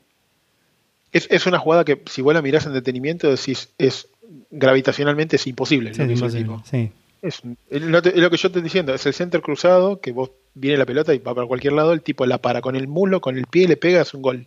Con la derecha aparte. los, primeros, tres goles de Argentina son con la pierna no hábil del jugador. Si vos miras contra Islandia, eh, Agüero pega con la zurda. Eh, Messi con la derecha y Marcos Rojo con la derecha. Este. Eh, Marcos Rojo hace un gol contra Nigeria. Con, con centro de mercado. O sea. Sí. E-, era un equipo que era era una locura, era, era un cubilete ese equipo, no, no, no, se entendía nada. Pero, y, Enzo Pérez pasó de no estar, de no estar convocado a ser capitán. Una cosa así. No, no, este es que por eso, por eso te digo que era, era una locura. Ese equipo era una locura. Una Aparte, partido a partido era un puterío. Está bien que los noticieros y los programas deportivos no, no se encargan de darle mucha eh, calma al, al, a la trastienda de, de una selección, pero era, era todos los días escuchar un quilombo diferente y ver esas conversaciones donde Macherano le hablaba a San Pablo y con armar el equipo, que vos decís, ¿qué están haciendo? ¿Qué están haciendo? Y por suerte llegamos a octavo de final. Por suerte. Y nos agarró, y por lo menos te quedas con esa tranquilidad de decir, el equipo que salió campeón, le ganaste, le perdiste, pero 4-3. O sea, en realidad perdiste 4-2. El gol de Agüero fue medio, medio de carambola. Pero la realidad es que Argentina no jugaba nada. A nada nada. No se entendía nada. Pero bueno, ahora estoy. Me, puso muy contento el tema de que Messi levante la copa. Yo, no, este, mira, ahora quiero mostrarte. La tuve de fondo de pantalla un tiempo y, después tuve que volver a poner a la familia, pero, pero la tuve, la tuve de foto. Yo, yo había, había tuiteado algo así como aprovechen a sacar a su familia infame y pongan, y pongan a Messi. Qué grande. Y pongan, a Messi. Una así. Es que todos, todos lo tuvimos en fondo de En algún momento lo tuvimos en fondo de pantalla. Sí, yo, yo lo sigo teniendo. Yo lo sigo teniendo. Hay una hay una escena que, me acuerdo, e, ese día tuve, no, me acuerdo cuándo fue, si fue un viernes o un sábado del partido, pero creo que estuve como a las 2 o 3 de la mañana mirando, estaba en silencio mirando y miraba cosas y periodistas que hablaban y fotos, y tengo recuerdos de él estar, estaba como medio sentado en, solo en el césped, con el teléfono y se veía que estaba haciendo un FaceTime con Antonella y con la familia el chabón contento diciendo, mi amor, gané la copa, ¿me entendés? Y ahí es cuando decís, no, no era mentira todo lo que decían, el pibe quería por, a costa de todo poder ganar y levantar una copa. Eh, y es increíble entender que un tipo que tuvo todo lo que tuvo y que ganó todo lo que ganó, porque es un eh, es matemáticamente imposible hacer los goles que hizo y ganar todo lo que ganó. El tipo quería ganar algo con la selección y no había logrado ganar nada. Estuvo a... ¿Cuánto faltó para que termine el partido con Alemania? ¿7, 8 minutos? Para que el choto este de se haga el gol. Tuvieron como 7, 8 minutos de ir a penales. Y la única jugada de la selección donde la defensa se equivoca, un gol de Alemania, nos quedamos fuera del Mundial. Es, terrible ese, es, terrible Es, terrible, porque aparte de Argentina tuvo oportunidades, la, de Palacio, después Higuaín, Messi también tuvo una que fueran situaciones claras, eh, el gol anulado a Higuaín, el penal, o sea, eh, eh, no es que Argentina llegó, jugó, jugó bien. Ese mundial fue de menor a mayor. Argentina jugó este el partido contra, contra Bosnia había salido con 5 en el fondo, Sabela, es medio raro el formato que tenía y después se, se, fue acomodando y bueno, pero fue ganando. Según cuentan, hay un libro de Ariel Senosain que cuenta un poco el, trasfondo de, del de Rusia y el de Brasil también. Y habían mencionado que en algún momento después de ese partido hubo como un medio una revolución interna donde le fueron a plantear a Sabela, volvamos al, al, al esquema 4-2-3-1 o 4-4-2, no me acuerdo cómo era, porque no, no, no, se sentían cómodos con eso. Y, hicieron el cambio y eso les, les cambió el panorama del Mundial. Pero eh, tiene sentido que, los jugadores en algún momento le hagan algún reclamo y se hagan algunos ajustes durante los Mundiales. Pero lo de, perdón que vuela a Rusia, pero me, acuerdo de todos los delirios que hacía San Pablo y las peleas con BKC que decís, ¿cómo ese tipo llegó a la selección? No, no, no, pero no, había hecho, eh, no tiene una mala trayectoria San Pablo. O sea, salió campeón en Chile. Eh, que nosotros le, dimos el campeonato de Chile en Copa América. Después en Sevilla estaba bien lo que estaba haciendo. Y, tenía cierta trayectoria el tipo. Lo que pasa es que en la selección agarró y no, lo que hizo francamente no, Lo que tenía en la cabeza no se vio reflejado ni por casualidad en la cancha. A mí me parece que cometió muchísimos errores de liderazgo viéndolo de afuera sin estar en ese lugar y sin haber tenido que participar, ¿no? Pero endiosarlo a Messi de esa manera delante de los demás hace que los demás, o sea, ya de movida ver al pibe en el entrenamiento hace que uno se sienta un pelotudo. Si encima el otro le dice eso, y bueno, y la verdad que, o sea, están pegándole un tiro a los demás. ¿Viste? Es muy difícil. Aparte, las decisiones, por ejemplo, que la exclusión de los Chelsea, que era uno que, más o menos podía generar juego y que se entendía con Messi, no jugó ni un minuto. Este, eran cosas que no, no, no, se entendían. E, era, él había tenido, recordame esto porque él había tenido, había armado el equipo para Lanzini, ¿no? Y Lanzini se lesionó antes de que arranque el claro, mundial. Ahí entra Enzo Pérez. Claro. Que bueno, Enzo Pérez termina siendo crucial dentro del equipo porque cuando en, contra Francia intentan jugar con falso 9, este, Argentina no tenía referencias y, Enzo Pérez va a jugar de 9. ¡De 9! Enzo Pérez. delirio. Que, bueno, a Enzo Pérez no, le falta jugar en ninguna posición. Este, no. eso, Le faltaba el arquero nada más y ya, la, ya la cubrió. ya la cubrió. Eh, pero bueno, y, y, la, la, sensación era siempre la, la, improvisación. Aparte, cambiaba, cambiaba el equipo todos los partidos, pero cambios tácticos. O sea, se supone que vos, de nuevo, ¿no? Desde cada de mi casa, tranquilo, tomando agüita. Ustedes un montón de tiempo para, encontrar al equipo. Puede ser que cuando vos encontrás el equipo. Te pagan un montón de guita para pensar en un solo equipo. Claro. Y, y podés elegir a todos los jugadores del mundo. Digo. Puede ser que justo se te lesione a alguien, que tengas un inconveniente, como le pasó a Sabela con, con el Cunagüero, ¿viste? O con, después con Di María. Eh, le pasó con Federico Fernández que no funcionó y, entró de Michelis. Eh, que de Michelis termina siendo un gran mundial en el, 2014. Eh, o sea, tenés cosas inesperadas y reaccionás a, esas cosas inesperadas. Pero acá jugó con cuatro modelos tácticos en el 2018 y, realmente ninguno estaba ensayado. O sea, vos veías que no, no sabían a quién, no sabían qué hacer.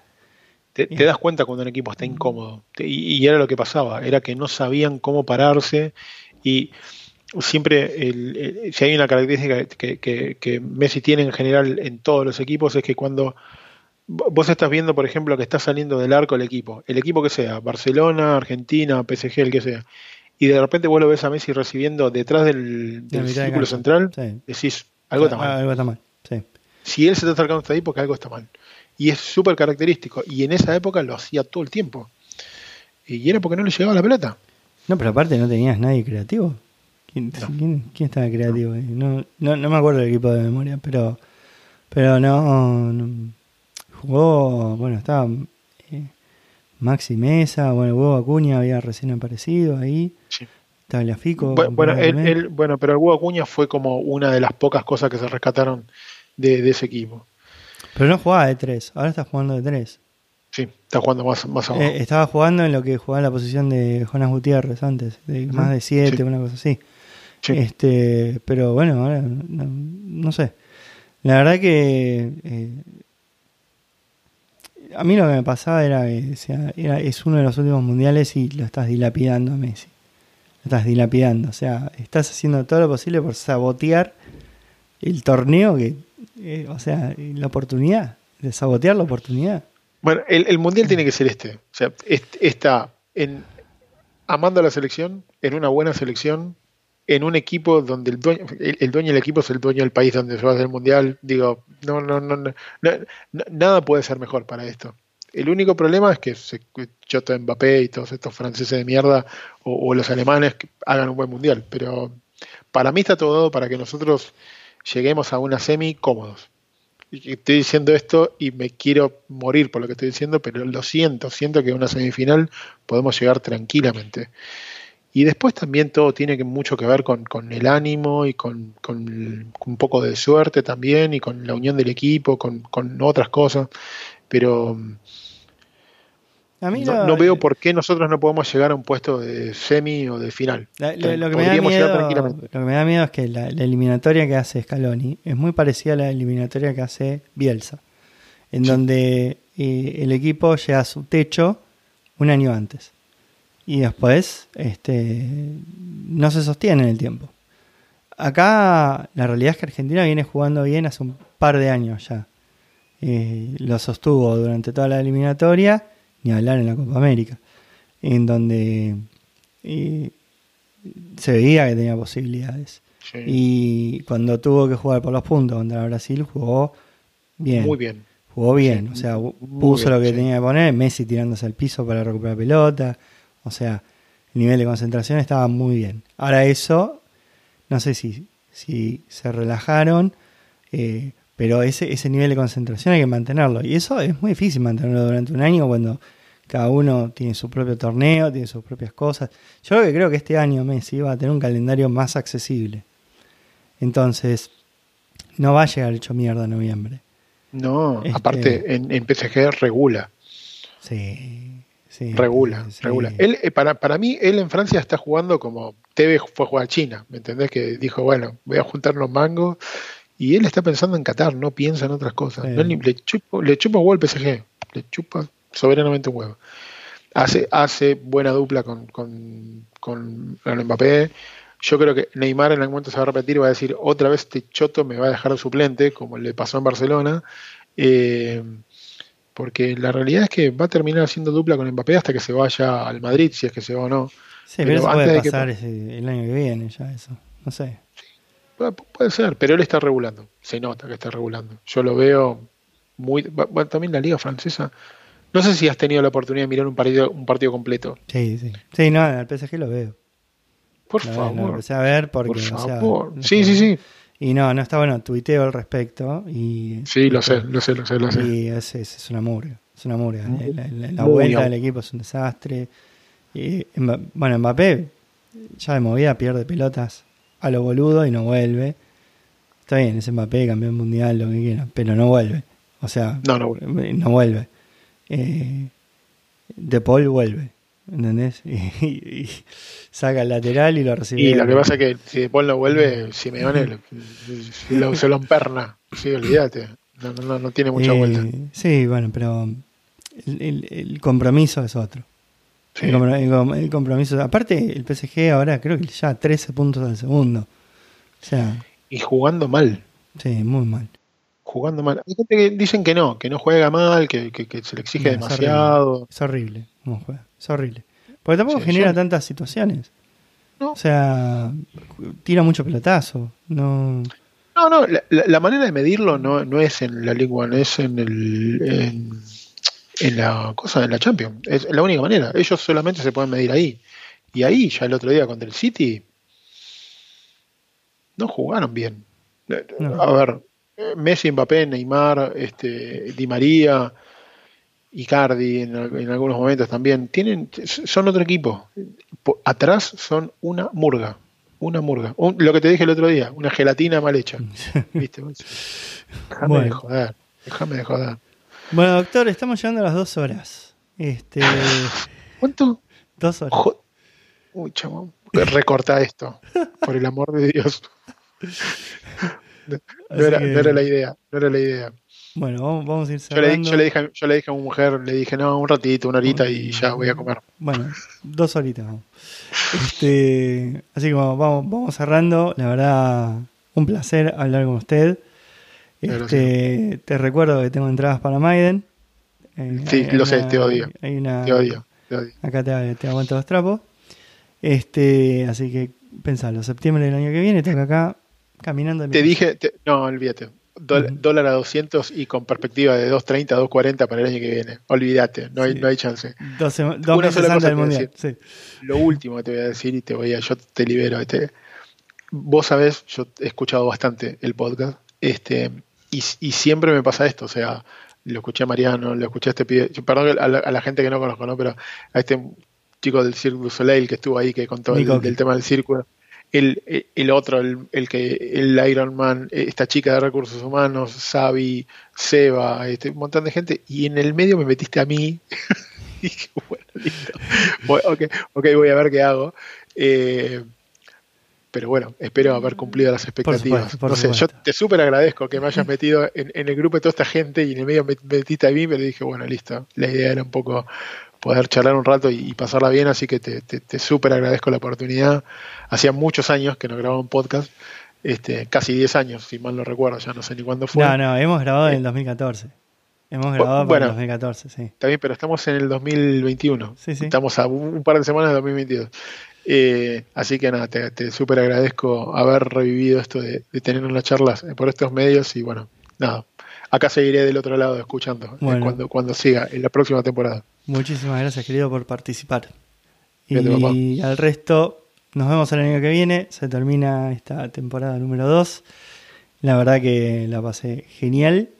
Y espero seguir el año que viene con alguna otra temporada. Vamos a ver cómo, cómo se dan los números. Adiós a todos. Bye.